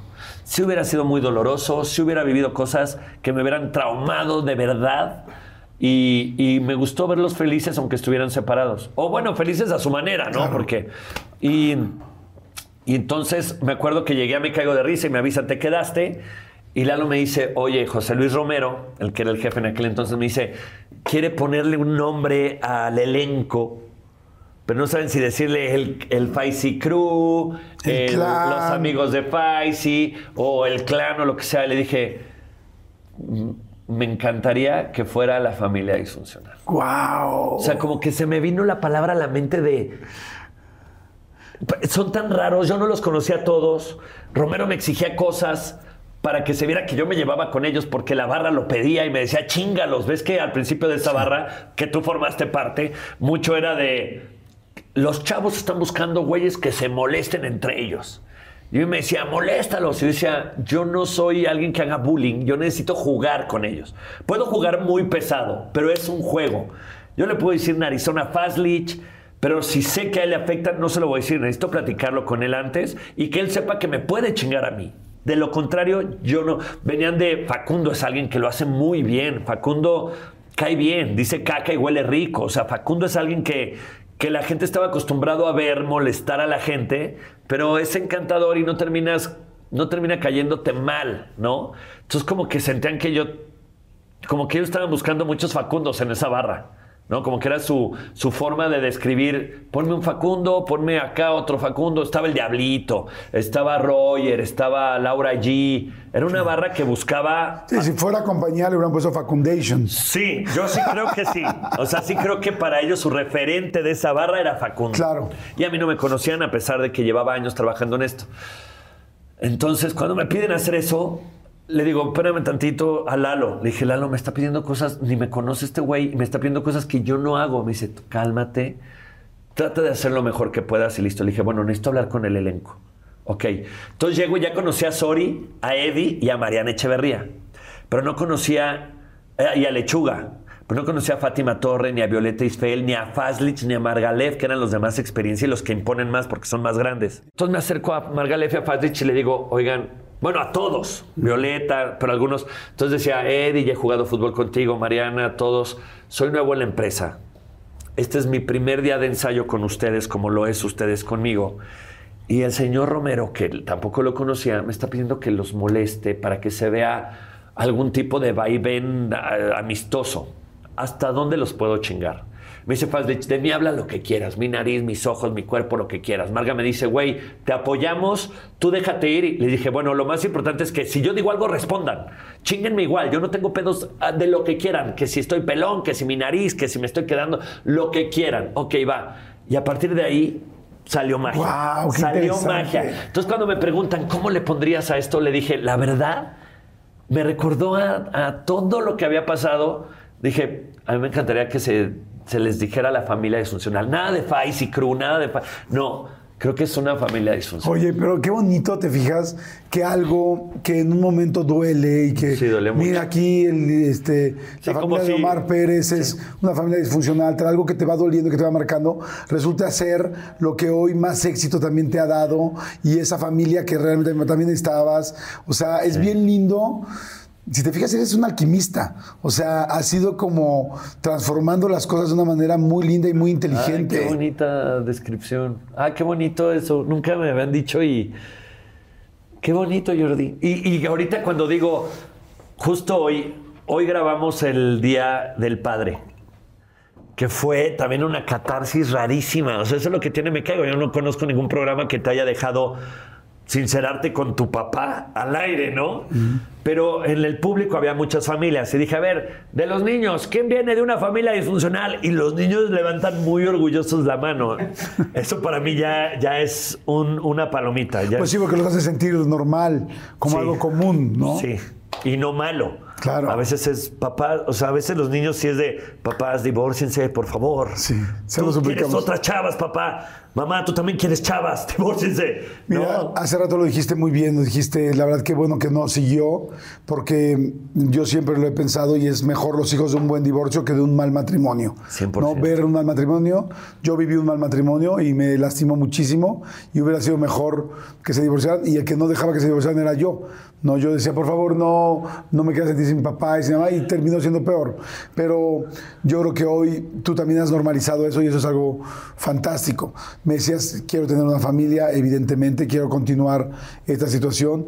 Hoy, pues bueno, tienes a tu esposa, que ahorita platicaremos. Bueno, ¿cómo la conociste? Porque tengo entendido que, que la conociste así de que, oye, En un reality. Sí, a ver, cuéntame, ¿cómo estuvo? Yo Porque trabajaba sé en que TV dos partes. Platícame la primera. Trabajé en TV Azteca, muchos años, 12 años. Perfiles fue parte de Azteca Music, Sí. fue de los primeros intentos de TV Azteca de tener una disquera. De ahí empecé a hacer novelas, con Jan, por ejemplo, Sí. Las Juanas. Ahí fue con sello de mujer, con, perdón, No, con sello, en venga la alegría. de Mujer y Venga la Alegría fue un poquito después de Ah, las ok, novelas. Ok. Fue después de Bailando por un Millón, se llamaba. Televisa tenía Bailando por un Sueño. Acá le pusieron Bailando por un Millón y con ese millón apoyabas un sueño. Fue la primera temporada. Y me acuerdo que Jan, que ya habíamos compartido muchas cosas, muchos momentos, fiestas, proyectos, nos habló a varios amigos en el chat y Oigan, me hablaron para estar en un proyecto que se llama Bailando por un Millón. Somos unos famosos con gente aficionada del baile o lo que sea, buscando ganar el millón para apoyar el sueño. Échenme la mano, hay que votar. Véanme, salgo hoy domingo a las 9 de la noche. Y es muy mi amigo. Puse. Veo bailar a Jan y vamos con los jueces. Y habla una señora, Coco creo que se llama. Luego habla otro señor, también bailarín. Y vamos con Irache Beorlegui, bailarina de la Compañía Nacional de Danza. Jordi, la vi en tele. Tenía un sombrerito, ojos verdes, guapísima, naricita, pelo medio rizado y, y ceceando. Es española. Y nunca me había pasado eso. O sea, la vi y dije, es ella. Dije, ¿por qué esta chava que ni conozco me. ¿Por qué? ¿Qué Me pedo? tanto. ¿Qué pedo? ¿Qué está pasando? Entonces acabó el programa y le hablé a Jan. Me dijo, ¿qué pedo, Faisy? ¿Cómo me viste? Dije, te no te vi". vi. Él, al ser bailarín, al tener la, la academia de baile con, con Guille, conocí a Irache porque Irache había participado en uno de los de las primeras generaciones de la academia como bailarina. Y cuando el productor Giorgio Arezu supo que era bailarina de la compañía y se veía tan bien en cámara y sabía hablar, le propuso ser jueza para el próximo reality, que era este. Le dije, Jan, necesito que me digas quién es ella. Dice, Faisy, estás muy pendejo. Es mucho más estable que tú, disciplinada, es bailarina de la compañía, todo el mundo le está tirando el pedo, aquí es la novedad, no hay manera, güey.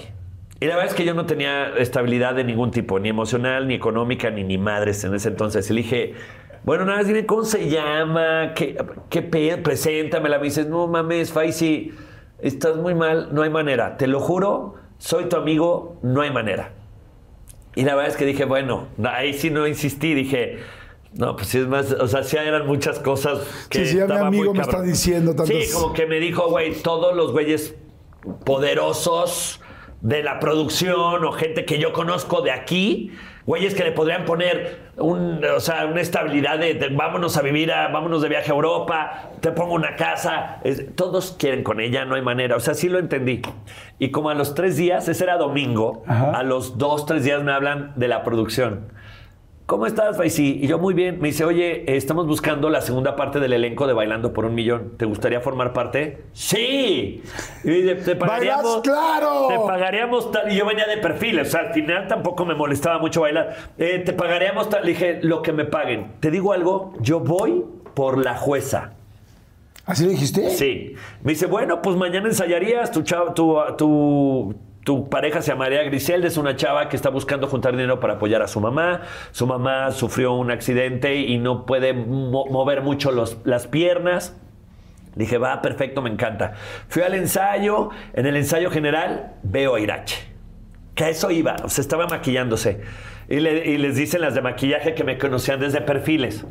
Ah, mira, Irache, él es Faisy. Y entonces la saludo y le digo, mucho gusto, ¿cómo estás? Ella, muy bien, gracias. Pues aquí este, no hago mucha tele, pero había hecho muchos comerciales, estaba medio apenada. Le dije, oye, quería invitarte a salir.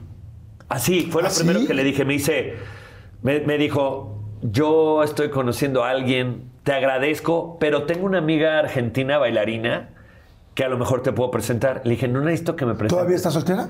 No, sí, no, ya no. Ya no, ya no. Pero. ¿Estás soltero tú, güey? No, No, tampoco. no, no, no. Porque hay opciones. fue una bromichuela, fue una Tú no bromichuela. me digas broma porque soy, soy alquimista. Ahorita, parrado, amigas. Este, me dice, tengo una amiga que te quiero presentar. Le dije, te, te digo algo que no, no quiero sonar mamón, pero no necesito que me presentes amigas. O sea, chavas con quien salir, sí. Quiero salir contigo. Solo quiero decirte Es que me lo dices y me empiezas a conquistar, güey. O sea, ya estoy así como, ajá. No, pero es que O estaba sea, ya, ya saldría ahorita yo a chingarme un café con el güey. Estaba convencido que era ella. Yo le dije, no, pues es, es de las diosidencias que te digo. Esta sería como la segunda. Bueno, ha habido varias, pero la segunda que te platico. ¿Cómo puede ser que la veo en tele?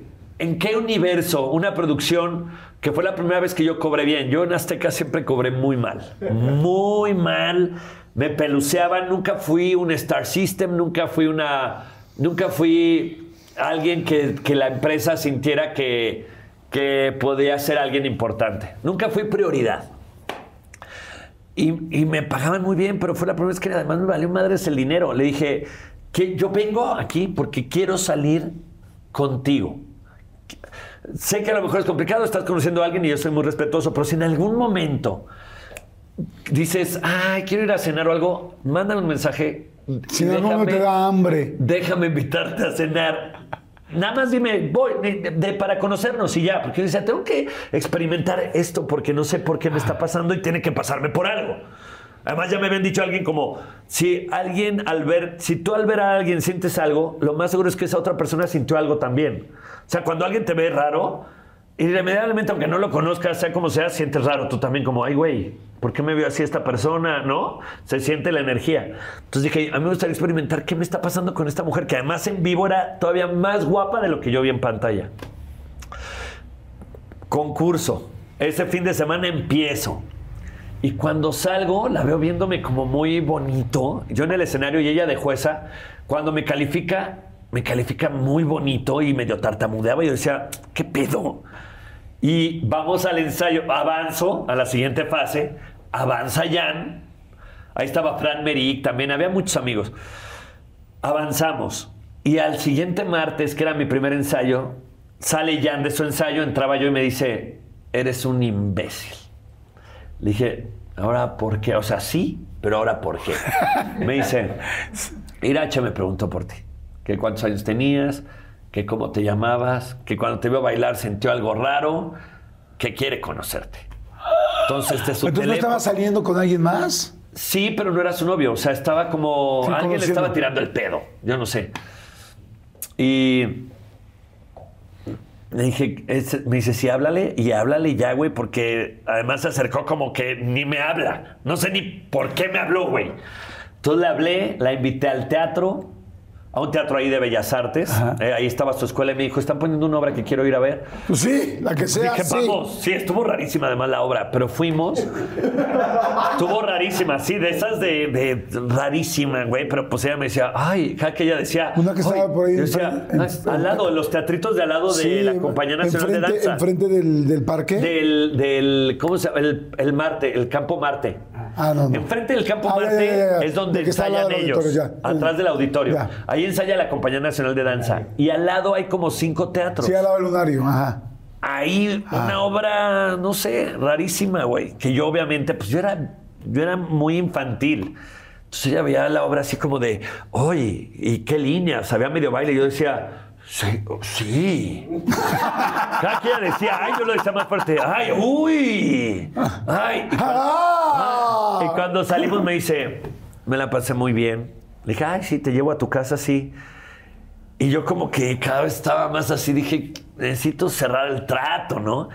Y me acercaba y me decía, por favor, aquí llevo ensayando desde los 17 años, no me vayas a dar un beso aquí. Se lo di ahí. Así, No. Le di un beso, porque ya no quería recordar nuestro primer beso en el lugar donde trabajaba, ¿no? En, en O la sea, pero ya compañía. la primera salida. Ya, ya, ya me había dicho que me, que, o sea, ya sabía que yo quería con ella. Claro. Ella se acercó a Jan sabiendo que yo quería con ella para darme entrada. Vimos una obra que ella hizo muchos hay, la sentí muy sensible. Yo, yo dije, la verdad es que yo dije, puede que no haya una segunda cita. Me voy a aventar, no me voy a agarrar en la friend zone. O sea, no voy a decir, ay, qué chistoso este chavito, eh, la chica, porque además es dos años más grande que yo. Entonces dije, no va a decir este pendejito y ta, ta, ta, ta, ta. Entonces me acerqué, no se quitó y le di el beso. Dije, ya si mañana me manda la chingada, por lo menos yo ya le di un beso Irache. O sea, ya a la jueza española. Y, y pues obviamente- me la besuqué. Ya me la besuqué, ya, ya por lo menos no, no, me aviento. O sea, y si se quita la chingada, yo ya lo intenté. Y, y seguimos saliendo, obviamente ya de jueza, yo de participante tampoco estaba chido que anduviéramos, como hasta las tres semanas después, cuatro semanas después. ¿Te calificaba mejor a partir del beso? Sí.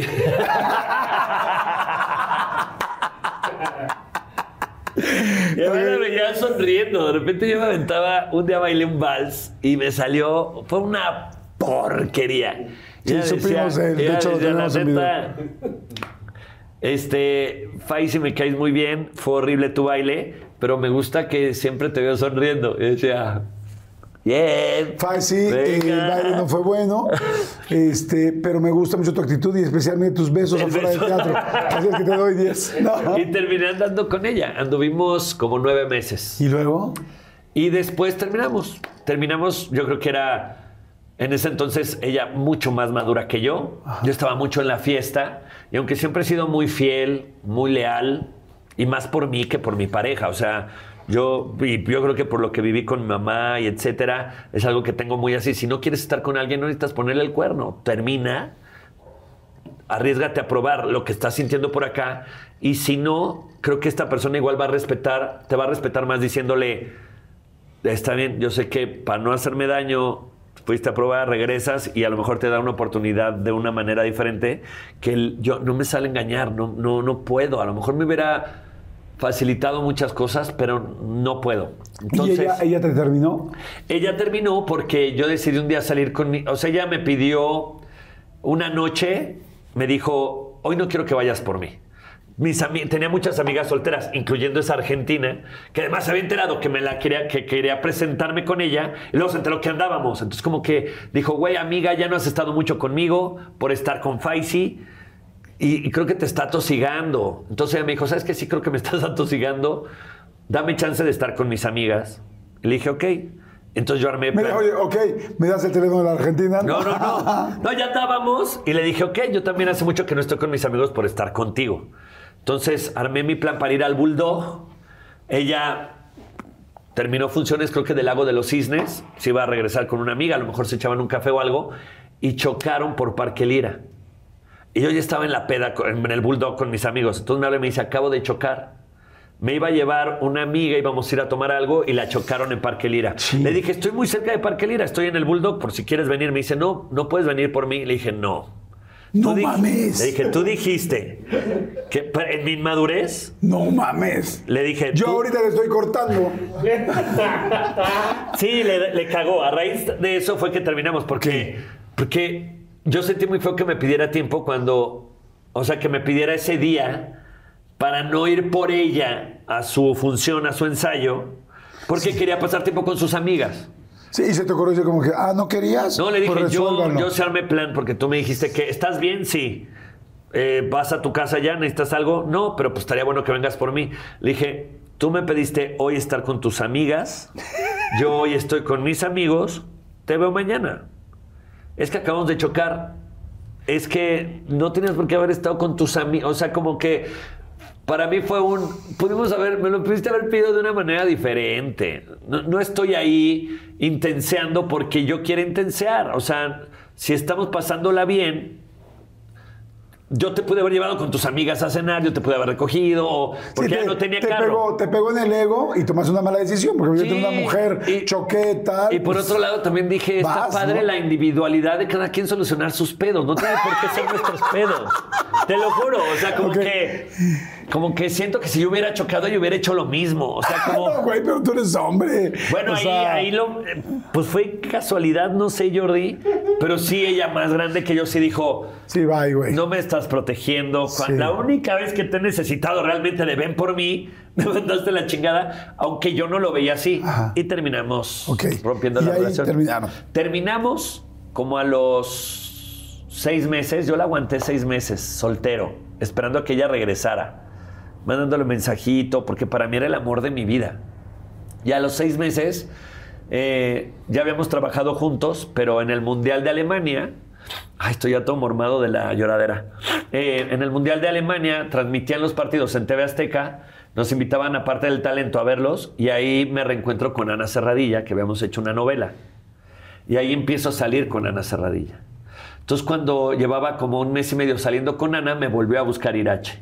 Y le dije, ¿Pero "Me cuánto tiempo buscó". después de la primera vez que te terminó? No, seis meses de que terminé con Irache, empecé a salir con Ana. Ok.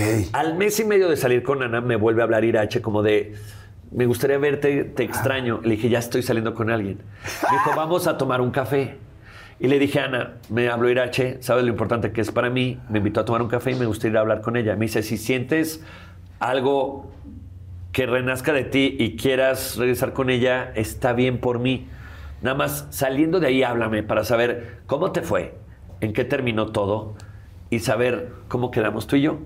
Y fui con Irache, le platiqué de Ana, me dijo, te extraño, me gustaría volver contigo. Le dije, no sabes cómo te esperé y lo que te amo, pero necesito homenajear la relación que estoy empezando con Ana porque hasta el venir contigo lo entendió.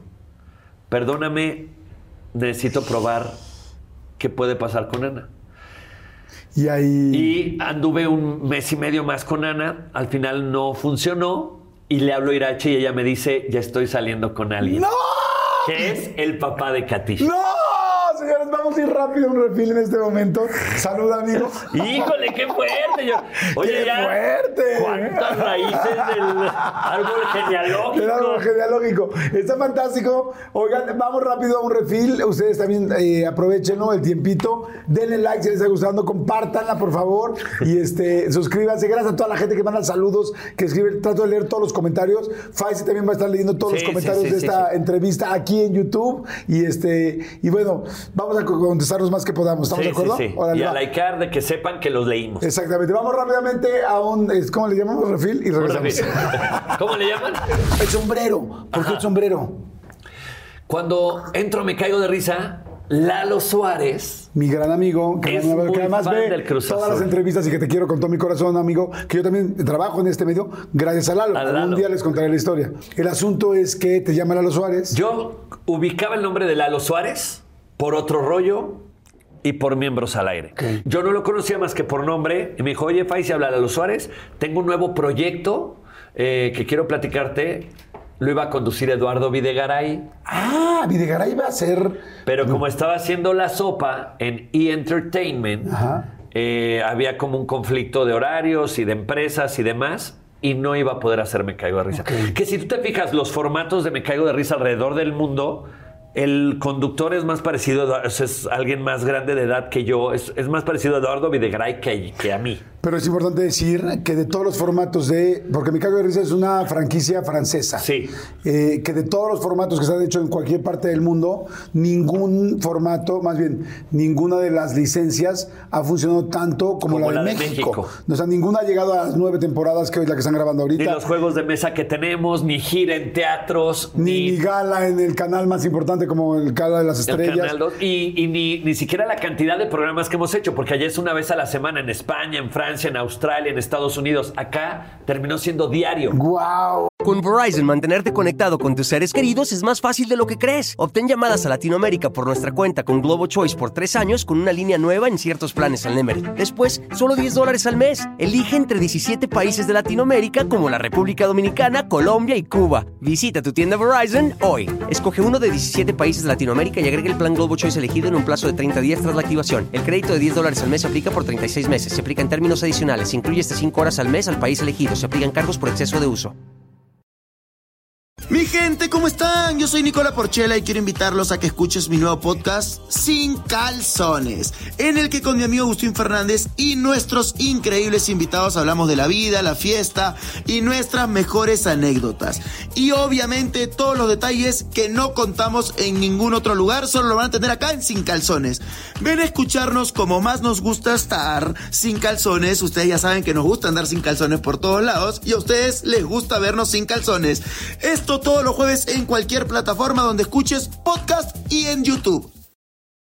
Oh, ¡Qué chingonería! Y me habla y, y me cita en Bola 8. Yo hasta ahí lo conozco. Bola como- 8 es la productora de Bola Lalo. 8 es la productora que hace Me Caigo de Risa, que hace Miembros al Aire, la productora de Lalo Suárez, con Mau Castillo, con Bilú. Y yo no lo conocía físicamente, solo el nombre. Me cita, vemos Es, el programa. es guapo, ¿no? Es, es muy bien parecido. bastante guapo. Y ahorita, Por eso éramos compañeros de la y escuela. ahorita ha enflacado. No, está se como puso nunca. pelo. Sí, sí. Y llego a la oficina, me pone el formato francés, que era un poco más lento que lo que ahora ya ven. Y me dice, es un rollo de improvisación y tal, tal, tal, ¿no? Y le dije, sí. Le dije, lo- Lalo, lo, o sea, sí, ah, me dice, yo quiero que seas el conductor. Lo que me digas y si está la jueza De Irache, Irache, sí. No, y te voy a contar algo que te vas a cagar, Jordi, de la risa de lo pendejo que fui. Pero bueno, me dice, yo quiero que seas el conductor. Si no me dejan en la empresa porque no te ubican mucho, por lo menos como parte del elenco. Le dije, sí. Yo quiero trabajar contigo, sé que algún día haremos un proyecto juntos, ojalá sea este, pero si no, aunque sea de escritor, de jalacables, de lo que te sirva, sí. Sí, ok. Le dije, yo, yo era muy fan de otro rollo, amo Miembros al Aire, entonces yo quiero trabajar contigo, sí. Llego, al, llego a, a la oficina de Lalo, me dice, ya hablaron los ejecutivos conmigo y, ¿Y? necesito decirte algo. Le dije, ¿qué pasó? Me dice, tiene que ser en persona. Y llego Jordi a bola 8 a la productora y me dice, no te quedaste. Le dije, ¿por qué no me lo dijiste por teléfono? Yo me destrozó el corazón, el estómago. Dije, Lalo. Me dice, pues sienten que el target al que atacas es más para, para otro tipo de otras edades, no te ubica mucho la gente, no les gustó. Le dije, ok. ¿Pero por qué me? ¿Por qué no me lo dijiste por teléfono? Me estás destrozando. Sí, porque ya me llevaste estás tiempo. rompiendo la madre. Me dice, pero sé que fuiste a dos ensayos, te hicimos perder tiempo, te compré un detallito, un reloj, me gustaría entregártelo. Entonces me dice, está acá. Cuando entro al cuarto donde estaba mi, el detalle que me iba a regalar, está todo el equipo de producción diciendo, ¡Bienvenido! ¡No! Y yo, ¡Qué chingón! Se equivocaron. Dije, no, so- me está, acaba de decir que no ahorita. No, no, no, yo pensé, ahorita cuarto llega. Laura G, llega Roxana, alguien que sí se quedó y se están equivocando estos idiotas. Me dicen, y me dice Lalo, Faisy, eres el nuevo conductor de Me Caigo de Risa. ¡Ay, chingón! Champaña, hubo. Así me dio la noticia. Me lleva a negociar y me dice: No voy a decir cantidades.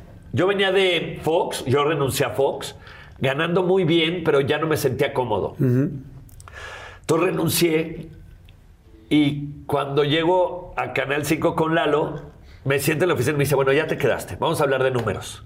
Tengo tanto para ti. Le dije: Está bien. Yo lo que quiero es Canal 5, me caigo de risa. ¿Era menos de lo que te pagaban? Era mucho menos. ¡No! Mucho menos. ¿Cómo Mucho. crees? Y le dije, ok, Lalo, no te preocupes por eso. Sé que si funciona va a pasar algo Qué padre. raro, Televisa, mucho menos. No, no, no le No, no, no. Mucho menos. Pero espérate. Empiezo a grabar Me Caigo de Risa. Era una vez a la semana, era los martes. Que ahí es donde dije, no mames, Canal 5 los martes con Lalo Suárez está cabrón. Sí, lo mismo, de otro rollo, lo que seguías de otro- eso. ajá. Y, y llega el primer mes el pago. Y le hablo a Lalo, le digo, Lalo, me salió por esto y tú me habías dicho menos. Me dice, no, eso por programa. Fabi". ¡No! Le dije- Es que Televisa es una chingonería, paga. Paga súper bien, por eso yo llevo tantos años trabajando en Televisa. Era por programa, No Jordi, era por- huevo. Entonces llegué y le dije, "A huevo, que además, porque además vi que salió el cheque de más. Y dije, le digo, no le digo, o sea, está muy de la chingada no decirle. No, no, pero pues, está muy pendejo que me diga, ah, sí, te lo van a descontar, No, ¿no? mames, pero claro que le dices, sería como dejar a tu novia diciéndole, güey, no puedo ir por ti, vente al bus y yo te dejo allá. Qué culero eres. Te va a caer el karma, Jordi. O sea, te vas a hacer popó con tos, güey. Ahorita que estornudaste te va a dar diarrea, güey. Popó con todo, me encantó. Y sí, eh, llegó y me dijo, Fai, si es que lo que habíamos negociado era por programa. ¡Guau! Que tampoco era. O sea, no era Sí, lo que era yo ganaba en. Fox, pero luego el programa se hizo diario. Y, y ya, o sea, la verdad es que el dinero terminó siendo consecuencia de, de estar en un lugar que desde el primer ensayo me hizo sentir por primera vez en casa. Así fue como llegó Me Caigo de Risa mi Oye, vida. ¿y, y cómo fue avanzando? Porque de repente fue, eh, empezó y le fue muy bien la primera temporada y luego empezó a ser un éxito impresionante, ¿no? Sí, la primera temporada funcionó muy bien. Era una barra que era un programa por día y a lo mejor la gente no entendía bien qué había el lunes, qué había el martes, qué había, pero nos fue muy bien. Eh, siguió creciendo, siguió creciendo hasta que nos ponen diario y creo que ahí fue el primer boom fuerte. Hacemos gira por todo el país. Nos llevan a hacer gala los domingos, unos programas especiales los domingos. En las estrellas. En las estrellas hacemos el programa Que para es el canal más importante de México. de México. Así es y en un prime time era un, un rollo donde sabemos que las familias estamos viendo la tele, ¿no? Y queremos ver contenido para toda la familia. Eh, hacemos programas para Univisión, para los domingos. Pero- y en la pandemia Ajá.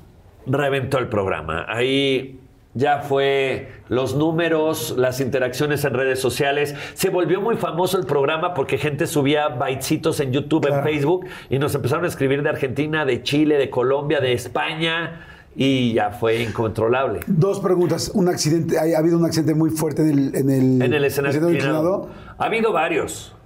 En uno se cayó el estaca y las manos se le resbalaron y se abrió la boca. Ok.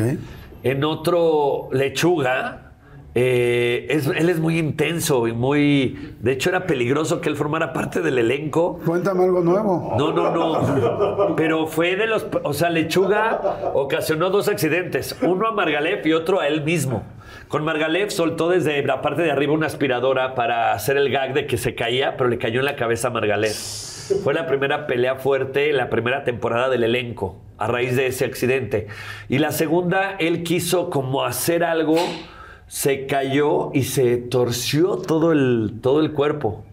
Eh, a, a- a Ma- a Alguana se quemó parte del brazo en una de las O sea, sí de la pirotecnia. Pues hemos ido aprendiendo con la marcha. La verdad es que es un proyecto que ha crecido más en México que las otras licencias. Claro. Nos hemos arriesgado más a generar nuevos juegos y en la marcha vamos improvisando. aprendiendo. Oye, como toda familia disfuncional o funcional, hay buenos momentos y hay malos momentos. Sí. Es eso, ahí fue la primera pelea con Margalef. ¿Cuáles han sido las peleas fuertes que ha habido en Me Cago de Risa?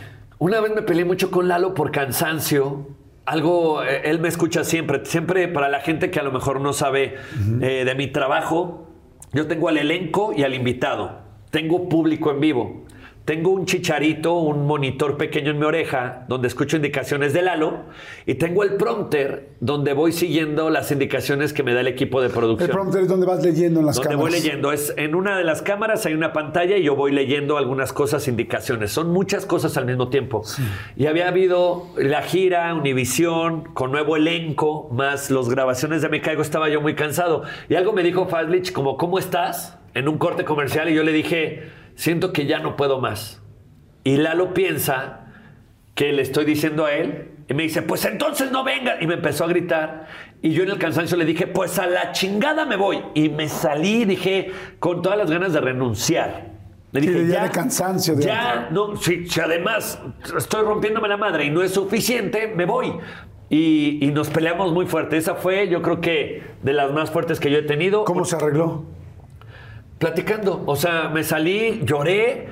Afuera del foro. Sí, porque además no quería que la gente se llevara esa imagen. Para mí es muy importante el público, no tiene la culpa. Ellos, yo, vamos a entretenerlos, ellos no tienen por qué, por qué no darse cuenta de que venimos tristes o enojados o algo. Y afuera me dijo Lalo, ¿por qué dices que es esto? Acuérdate cuánto tiempo lo deseaste. La chingada le dije, sí, pero no hablaba contigo. Ni siquiera hablaba contigo. Sí, estoy muy cansado, pero como que hubo una, una intercambio de sinceridades. Nos sinceramos, nos dijimos netas y fue un como, ok, tómate un respiro, tienes razón. Y yo también estoy muy cansado. Vamos a, a bajarle a la intensidad, cerremos esto. Y, y hubo hasta cambios. Antes grabábamos diario, ahora grabamos tres días a la semana. Ok. A raíz de eso. Es que además, o sea, yo me pongo a pensar, ¿no? Tenías, eh, bueno, evidentemente tienes el tacuache, Sí. tienes los doblajes, tienes Me Cago de Risa cuando se grababa eh, diario. Sí. Luego, además... El de eh, Univisión. El de Univisión. La gira. La gira, la gira de, de- de Me Caigo. Ensayos Luego de ensayos de, teatro. de teatro, la música. Sí, sí, Madre sí. Santa, ¿llegó un momento o ha llegado un momento donde has dicho, ya no puedo más, quiero renunciar? Sí, una vez renuncié. ¿Ah, sí? Una ¿Ah, vez Me Caigo de renuncié Risa? a Me Caigo de Risa. Y, y sí, pero también sabes que Jordi, que lo deseé tanto, todo lo que me está pasando. O sea, toqué puertas en la música, en el radio, en la tele, en el teatro. Y de repente se abrieron todas las puertas al mismo tiempo. Pero valoro y agradezco que haya personas que confíen en mí para, para representar su proyecto. ¿no? Y, y no no amo hacer eso, amo mi trabajo, no lo sufro para nada, a lo mejor solo el cansancio, pero eh, me- cuando aparecen proyectos tan bonitos con gente tan chida, no puedo decir que no. Claro. Eh, y entonces en algún momento te- renuncio y ¿qué te hizo regresar? Eh, una serie de condiciones. Una serie de condiciones como el descansar un poco más, como el poner atención a detalles que me parece le hacían falta al programa para que todos pudiéramos, al ser un programa de improvisación, tiene que ver con el estado de ánimo de nosotros. No estamos haciendo un personaje, es una genialidad que pueda salir de, de cada uno de los improvisadores, del invitado, de nosotros, y, y siempre apapa- apapachamos mucho al público y al invitado y a la gente que está en su casa y las redes sociales. Entonces, en ese, en ese momento era de corte comercial y entraban siete personas a grabarnos para redes sociales. Entonces, no platicábamos ya entre nosotros. Había algunos nuevos miembros de la familia disfuncional que, que siento que no traían la filosofía que teníamos en las primeras temporadas de Me Caigo de Risa. Había ritmos, había preparación diferente entre unos y otros. Eh, me empecé a dar cuenta que empezaba a surgir en mí o en los demás un poquito el ego. Y, y nunca había pasado, pero ¿Se- provocado ¿Sentiste que se te subía? a mí y a otros personajes. Creo que había algunas personas que, que armaban algún tipo de energía que hacía que todos los demás desconectáramos. Ok, ¿En, en qué momento tú de repente dijiste, ah, caray, se me está subiendo? O esto no es una actitud que yo normalmente hago. ¿Te acuerdas de algún caso, algún momento, alguna situación? Tú me preguntabas de Diego Derice. Eh, lo que me pasaba con Diego, Diego como que sentía que, que empezó a tener esta eh, oportunidad de conductor. Y hubo un momento en que yo armaba una historia con los del elenco. Les genero un personaje entre los dos, o sea, por ejemplo, a Fazlich, a Poncho. Con, con Diego habíamos armado el, el rollo que es muy de él, de que era muy elegante. Yo le decía la elegancia de la improvisación o algo así. Y él le habían hablado para conducir un programa. Entonces lo, alejaron de Me Caigo para hacer el programa y platicamos. Me dijo, oye, es la primera vez que conduzco, ¿cómo le, qué, qué sugieres? Y traté de apoyar, porque al final éramos familia disfuncional todos y tratamos de apoyarnos. Y cuando regresó, como que él sintió que no lo habíamos recibido como él quería. Y en algún momento, cuando yo empezaba a generar la historia o la comedia para un punto, él la remataba antes. Y de repente ni siquiera era con Fazlich, o era con Marga, o era con Mariana, y él remataba algo que no estaba yo armando con él. Entonces empezó a generarse un puta madre, pues si él remata, yo voy a rematarlo de allá. Entonces había remates de todos con todos y ya no desarrollábamos la historia, y yo empecé a desconectar. O sea, más allá de Diego, pero eso fue como lo que lo tengo muy localizado porque pasó hasta en los shows. Entonces hubo un momento en que hablé con Lalo y le dije, Lalo, está Tania Rincón, Jan Duverger, hay grandes conductores que sé que harían este trabajo mejor que yo, que ya estoy viciado, que ya estoy vacío, ya no me, ya no me salen nuevos apodos, no me salen ideas, no me siento el mejor conductor ya, no me siento ni, ni que me veo bien. O sea, me había vaciado, Jordi. Me, me sentía con, como, con mucho cansancio y, y como ya no tan servible. Ok. Y sentía que me los podía llevar entre las patas. Entonces me dijo, ¿qué? Ok, te acepto lo que me dices. Pon tú que meto a Jan, a Tania o a quien quieras. O a Jordi, O a pues, Jordi. dile, pues tú o ya sea, habías sido, de hecho. Pero es que o tú sea, ahí también tenías otro Nada programa. más porque no soy moreno de ojos claros como Jan. O sea, todos Jan, Jan, Jan. Jan No, pero Tania, hasta el mismo Diego de Rice le dije, o Margalef, o sea, yo creo que hay grandes conductores dentro de Me Caigo de Risa. Pero sí le dije, yo ya no siento que vaya a ser el Faisy que a la gente le gusta o que, o que a ti como productor te funciona, porque ya estoy vacío. Me dice, ¿qué necesitarías? Le dije, la verdad, constancia en el elenco, porque has cambiado muchos. Entonces yo genero algunas claves de coincidencia para el público. Y si me los cambias, porque Marga se ha ido a familia de 10, Michelle Rodríguez a 40 y 20, Armando también. Entonces llegaban nuevos y era volver a generar algo. Y ya no podía, yo ya no tenía ideas para generar eso. Le dije, necesitaría constancia del elenco. Necesitaría eh, pláticas, que tú estés muy en contacto con nosotros, que no, que no nada más produzcas. Sí necesitamos esa, ese humanismo para convivir fuera del programa. Necesitaría más descanso, que en vez de grabar cinco días grabemos tres. Y sí que los que sigamos estemos vulnerables y con la humildad para que el gol lo meta la otra persona y no uno mismo. Y dentro de eso vinieron cambios. O sea, empezó, pues hay- a- más allá de, de que unos se fueron o no, pues nunca, nunca había una continuidad, nunca sabíamos cuántas temporadas íbamos a hacer. Y en la siguiente, pues ya no estuvo Violeta, ya no estuvo Fátima, ya no estuvo Zoraida, ya no estuvo Diego, ya no estuvo eh, Eddie Vilard. Como que va evolucionando también conforme evoluciona el programa y los proyectos. Había otros que hacían novela y no podían entrar, como Lechuga, por ejemplo. Estaba en novela y no podía, la, la empresa no quería que estuviera en novela y en Me Caigo. Entonces dentro de eso empezaron a haber cambios, pero salió una nota donde decían que yo había corrido a Diego por celos profesionales. Y me pareció además horrible que eso terminó uniéndonos más, porque, dije, porque para mí la, había todos son muy talentosos. Entonces dije, si hubiera tenido celos, hubiera sido por todos, no por Diego que llevaba una temporada con nosotros. Entonces medio me molestó mucho y cuando la gente se ve que, que te molesta algo, eh, indaga más ahí, siente que hay algo. Pero en realidad fue eso, fue como que sentí que esa nota, no precisamente Diego, porque no sé quién, quién lo haya dicho, pero esa nota de esa revista, más que faltarme al respeto a mí, siento que le faltó el respeto al proyecto, porque Todos son demasiado. Pero estaba son- Regina Blandón, en ese entonces, Michelle Rodríguez, Faslich, Margalef. Sí, pura gente talentosa. Pues sí, es como, ¿cómo me voy a poner yo celoso? Solo de una persona. Ajá. Con tanto talento alrededor. Es- eso fue un poquito lo que pasó. Ok. Oye, y este, pues felicidades. Qué, Ay, qué gracias, bombazo Jordi. de programa. A toda la familia disfuncional los amo, los adoro. A la Y producción.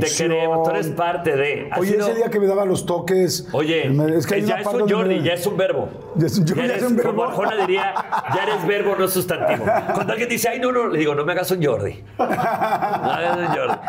Pero sí, eres me- parte de. Sí, adoro, adoro el programa y adoro a todos, a toda la producción, a Lalo, a, a mi querido Jair, por supuesto a Bilú, a todos les mando grandes abrazos y los felicito. Han hecho un trabajo increíble, Sí. que es bien difícil lograr tanto éxito y esto tiene que ver con, con un gran líder, pero con muchísimo también equipo, Sí, con un gran 100%, equipo simultáneo, 100%. conductor, talento, absolutamente todos. Oye, y bueno, y cuéntame, ya no me quedé con la historia de tu mujer, entonces ya ahí pues pasó el tiempo y luego ¿qué A pasó? raíz de Me Caigo de Risa se abrieron muchas oportunidades. Una de esas fue de producir teatro.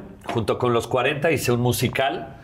Yo había hecho el otro Irache lado de ya la se cama. había- Irache ¿Se casó? se casó, como a los dos años se divorció, pero había tenido a Katisha.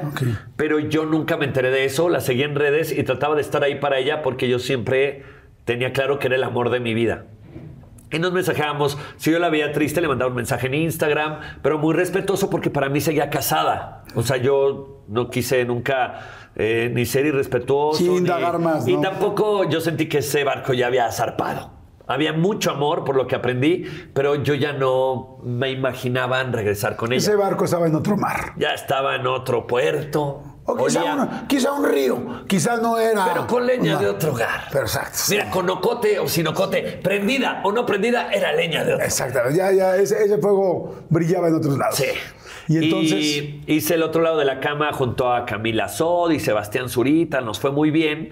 Y el productor de esa obra me invita a ser productor asociado para hacer un proyecto con el musical. En, en España habían hecho Los 40 el musical, hicimos una adaptación en México y me invita a producirlo.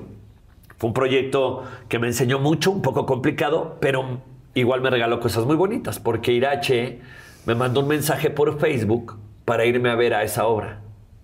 Dije, claro, o sea, yo la verdad ya ni coqueteando por lo mismo, pero con mucho cariño le dije, ven cuando Claro. quieras. Fue a la primera función, entre primera y segunda función salgo a saludarla, me regala una vela aromática, me dice que le gustó mucho y, y le digo, ay, oye, pues qué bien, hubieras traído a tu pareja. Y me dice, no, llevo mucho tiempo ya separada, divorciada. Y ahí dije, tengo ahorita otra función, pero ¿cuándo nos vemos para cenar? Y ah, para no hacer el cuento muy largo, vamos a cenar, un primer approach, me voy a, en Navidad, un diciembre, a grabar unas canciones y todo, regreso en enero, me vuelve a hablar, me vuelve a buscar, porque en la primera como que fue de tanteo, ella estaba como muy estable con una hija, para las mujeres es muy complicado Claro. salir con un hombre cuando ya tienen una hija, un hijo, no es fácil. Y yo llevaba cinco años sin pareja, entonces estaba un poco complicada la cosa. Llego en enero y volvemos a cenar y a partir de ahí ya no nos separamos. Ahí, ahí regresan. Sí, regresamos, anduvimos siete meses, volvemos a empezar el primero de enero, vamos a España, ahí le propongo matrimonio. En marzo cae la pandemia, vivimos ya juntos. Me invitas a la boda a la cual no pude ir porque se Me fue. cancelaste, muy por- feo. Es que ustedes me cancelaron la boda. Es que la cambiamos dos veces. Pues sí, o sea, una cosa es que un güey cancele, pero que te cancelen la boda dos veces ya Por estuvo. la pandemia, por protegerte, no, Jordi, por- por proteger, y Por proteger a tus y a papás. todos tus Y a todos tus compañeros, y a sus papás, a nuestras Claro. familias. Recorrimos un par de veces la boda y ya nos casamos y felices de la vida. Ay, no sabes qué gusto me da. Salud por eso, Salud amigo. por Salud, eso, qué amigo. chingón. Oye, amigo, ¿y familia? Estamos buscando. Llevo tirando sin portero como tres meses. Me, me operé de varicoceles. Eh, me hice estudios y tenía ahí algunas obstrucciones, te las liberan, tarda un poquito la recuperación y estamos haciendo estudios porque me encantaría darle un hermanito a la catilla. O sea, no ha pegado. No, no ha pegado. Ok. ¿Y, y ya llevan mucho tiempo buscándolo o no? Como tres meses. Ah, ok. Bueno, realmente es poco, pero... Y ahorita hay mucho, la, la- la ciencia, la tecnología ha avanzado mucho, sé que hay varias opciones, estamos intentando que sea el proceso natural, pero si no, sin duda estaremos viendo ahí de en in vitro o algo, no tenemos problema con eso tampoco. ¿Cómo serías como papá? ¿Cómo crees tú que serías como papá? No sé, Jordi. O sea, ahorita lo que he experimentado con Katisha es un papá que intenta estar muy presente, un papá muy consciente, intentando compartirle constantemente cada decisión y que forme parte de. Y, espero ser muy amoroso, muy chiqueador. Me encantaría, pero no, no sé. Fíjate que te quiero platicar algo que me pasó a mí. Eh, cuando mi mamá fallece, resulta que ella lo que más soñaba era tener un nieto. Era lo que más quería en su vida, ¿no? Ella fue una mujer muy exitosa y me recuerda mucho a tu mamá porque fue una mujer, es una mujer también, fue una mujer muy guapa. Y, este, y también a mí me daba pena cuando salía porque la volteaban a ver y sentía que llamaba mucho la atención porque además era muy, pues tenía mucha, una sangre muy ligera, era muy linda, muy divertida. Entonces, pues es una combinación que llama la atención. Pero ella lo que más quería, Era lo que más quería era un nieto. Y entonces ella me empezó a tejer un bambino, bueno, me compró un bambineto, ubica lo que son los Sí, sí, bambinetos, sí. esas cosas, y este, y me tejió una ropita y unos calcetincitos y unos pañales, me acuerdo perfecto de los pañales así blancos, y en el borde del les ponía los los iba surciendo así este como de azulito, ¿no?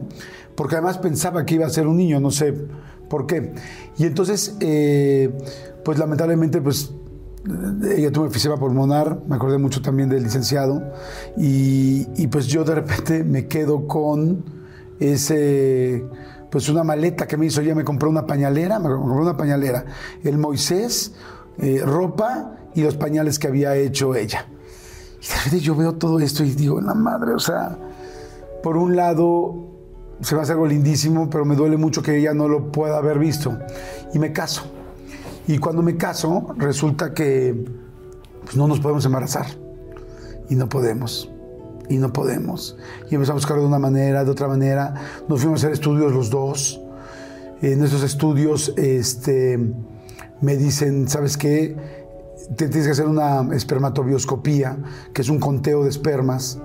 Y entonces me hago la espermatobioscopía, que es un rollo, porque no tiene nada que ver como lo vemos en las películas. Aquí en México es complicado. Me hacen el conteo de espermas y me dicen, lo tienes muy bajo. Tienes el conteo muy bajo porque tienes eh, posiblemente mucho estrés.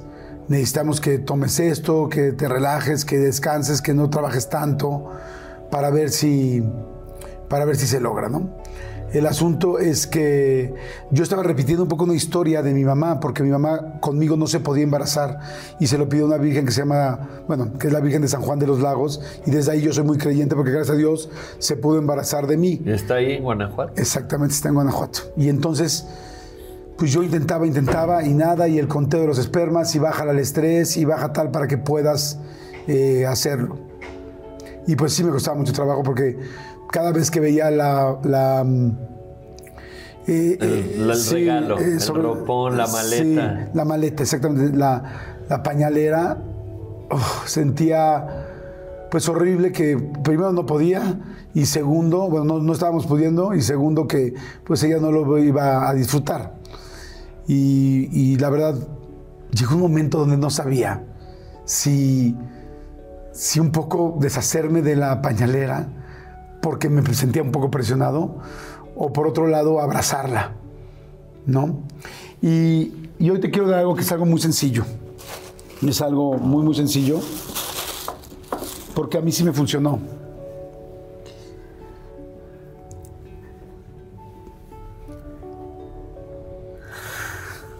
Resultó que la mejor opción fue abrazar la pañalera. Nunca tuve el valor de sacarla porque sabía que era el pues la gran ilusión de mi mamá. Y resulta que la pañalera me fue acompañando inclusive por varias casas. Y que esa ropita no sé, me inspiró, nos inspiró o nos bendijo y nos ayudó a que pudiéramos finalmente tener a mi primer hijo y después otros dos. Y fue fantástico. Y hoy quiero hacerte el mismo regalo que me hizo mi mamá a mí. No lo tejí yo. Pero tiene la misma intención. La misma intención para ti, para tu mujer. De, de ese niño que estoy seguro que en algún momento va a llegar y de esa familia funcional o muy disfuncional, no importa cómo, que estoy seguro que va a ser. Sé que no todos hemos tenido la familia que queremos, pero también sé que podemos intentar tener la que queremos. Y, y te lo quiero dar. No manches, Jordi. Y Para- sabes, ¿te acuerdas que te dije que mi mamá era muy chambeadora y que me compraba mi traje de karate y todo? ¿Sabes en qué trabajaba? No. Haciendo pañalitos de tela. ¿Sí? ¡Wow! Yo veía los patrones, la, la máquina para poner los broches y la veía ahí. Ay, qué lindo regalo. espero, espero amigo, que, que- que te acompañe tanto como me acompañó a mí. Y, y como estoy seguro que así va a ser, quiero también regalarle. Su primer sombrerito. quiero regalarle. Ay, ay, ay, ay. Quiero regalarle su primer sombrerito con todo el corazón y con toda la vibra personal y de esta producción para que un día me mandes la foto de tu hijo o hija con este mameluquito y con su sombrerito, porque estoy seguro que te vas, agradezco, que vas a tener la misma fortuna que tuvimos nosotros y, y la vida es- es muy sabia y sabe si puede, si se puede o no se puede, pero quiero darte la misma bonita vibra que me dejó mi mamá. Gracias, gracias, Jordi, gracias. ya, ya lo vi, o ya la vi. Gracias, Jordi, qué lindo detalle. Gracias, gracias por... No sé si notaste que combina. Perfectamente. Perfectamente. Estoy seguro que lo escogió Manolo y te lo agradezco. Qué lindo, qué lindo. Gracias por invitarme. Ya lo dije, no sé si en alguna parte quedó claro de la entrevista, pero de las primeras personas que me buscaron para hacer proyectos en, en Televisa fuiste tú y fue Manolo. Siempre has estado ahí presente. Eh, antes de Me Caigo, durante Me Caigo y sé que estarás después de Me Caigo. Gracias por invitarme a esta entrevista que además fue terapéutica y platiqué cosas que no había platicado y lloré y prometí que, o sea, yo dije, no, no hay manera, o sea, ya, ya no hay man, o sea, es muy difícil de repente ser, conectar con tanta sensibilidad en un mundo y en una carrera y en un momento tan ajetreado. Y, y hoy, wow, o sea, fue, fue una cosa muy auténtica, muy diferente y te lo agradezco mucho. Amigo, gracias a ti por tanto Gracias. trabajo, esfuerzo, por tanto talento, pero sobre todo por siempre ser una persona tan linda, sencilla y tan cercana a todos. Y yo personalmente que sí tengo la oportunidad de conocerte y ahora mucha más gente te conoce, te agradezco mucho siempre ser el mismo Faisy, el mismo Fai Cirito, este, y el poco Omar que conozco, pero el mucho Faisy que Muchas está gracias, aquí. Jordi. Gracias, Gracias, amigo. gracias, al gracias, contrario. gracias. Gracias a ustedes, muchas gracias, gracias. Si les gusta la entrevista, compártanla. Si les gustan las entrevistas, suscríbanse, porque eso nos hace y nos ayuda a que podamos tener muchas, muchas más. Gracias. Les mando muchos besos, gracias por sus comentarios. Me encanta leerlos de cualquier parte del mundo. Gracias, gracias, gracias. Vamos a estar muy pendientes de estos. Hasta luego. Que estén bien. Chao.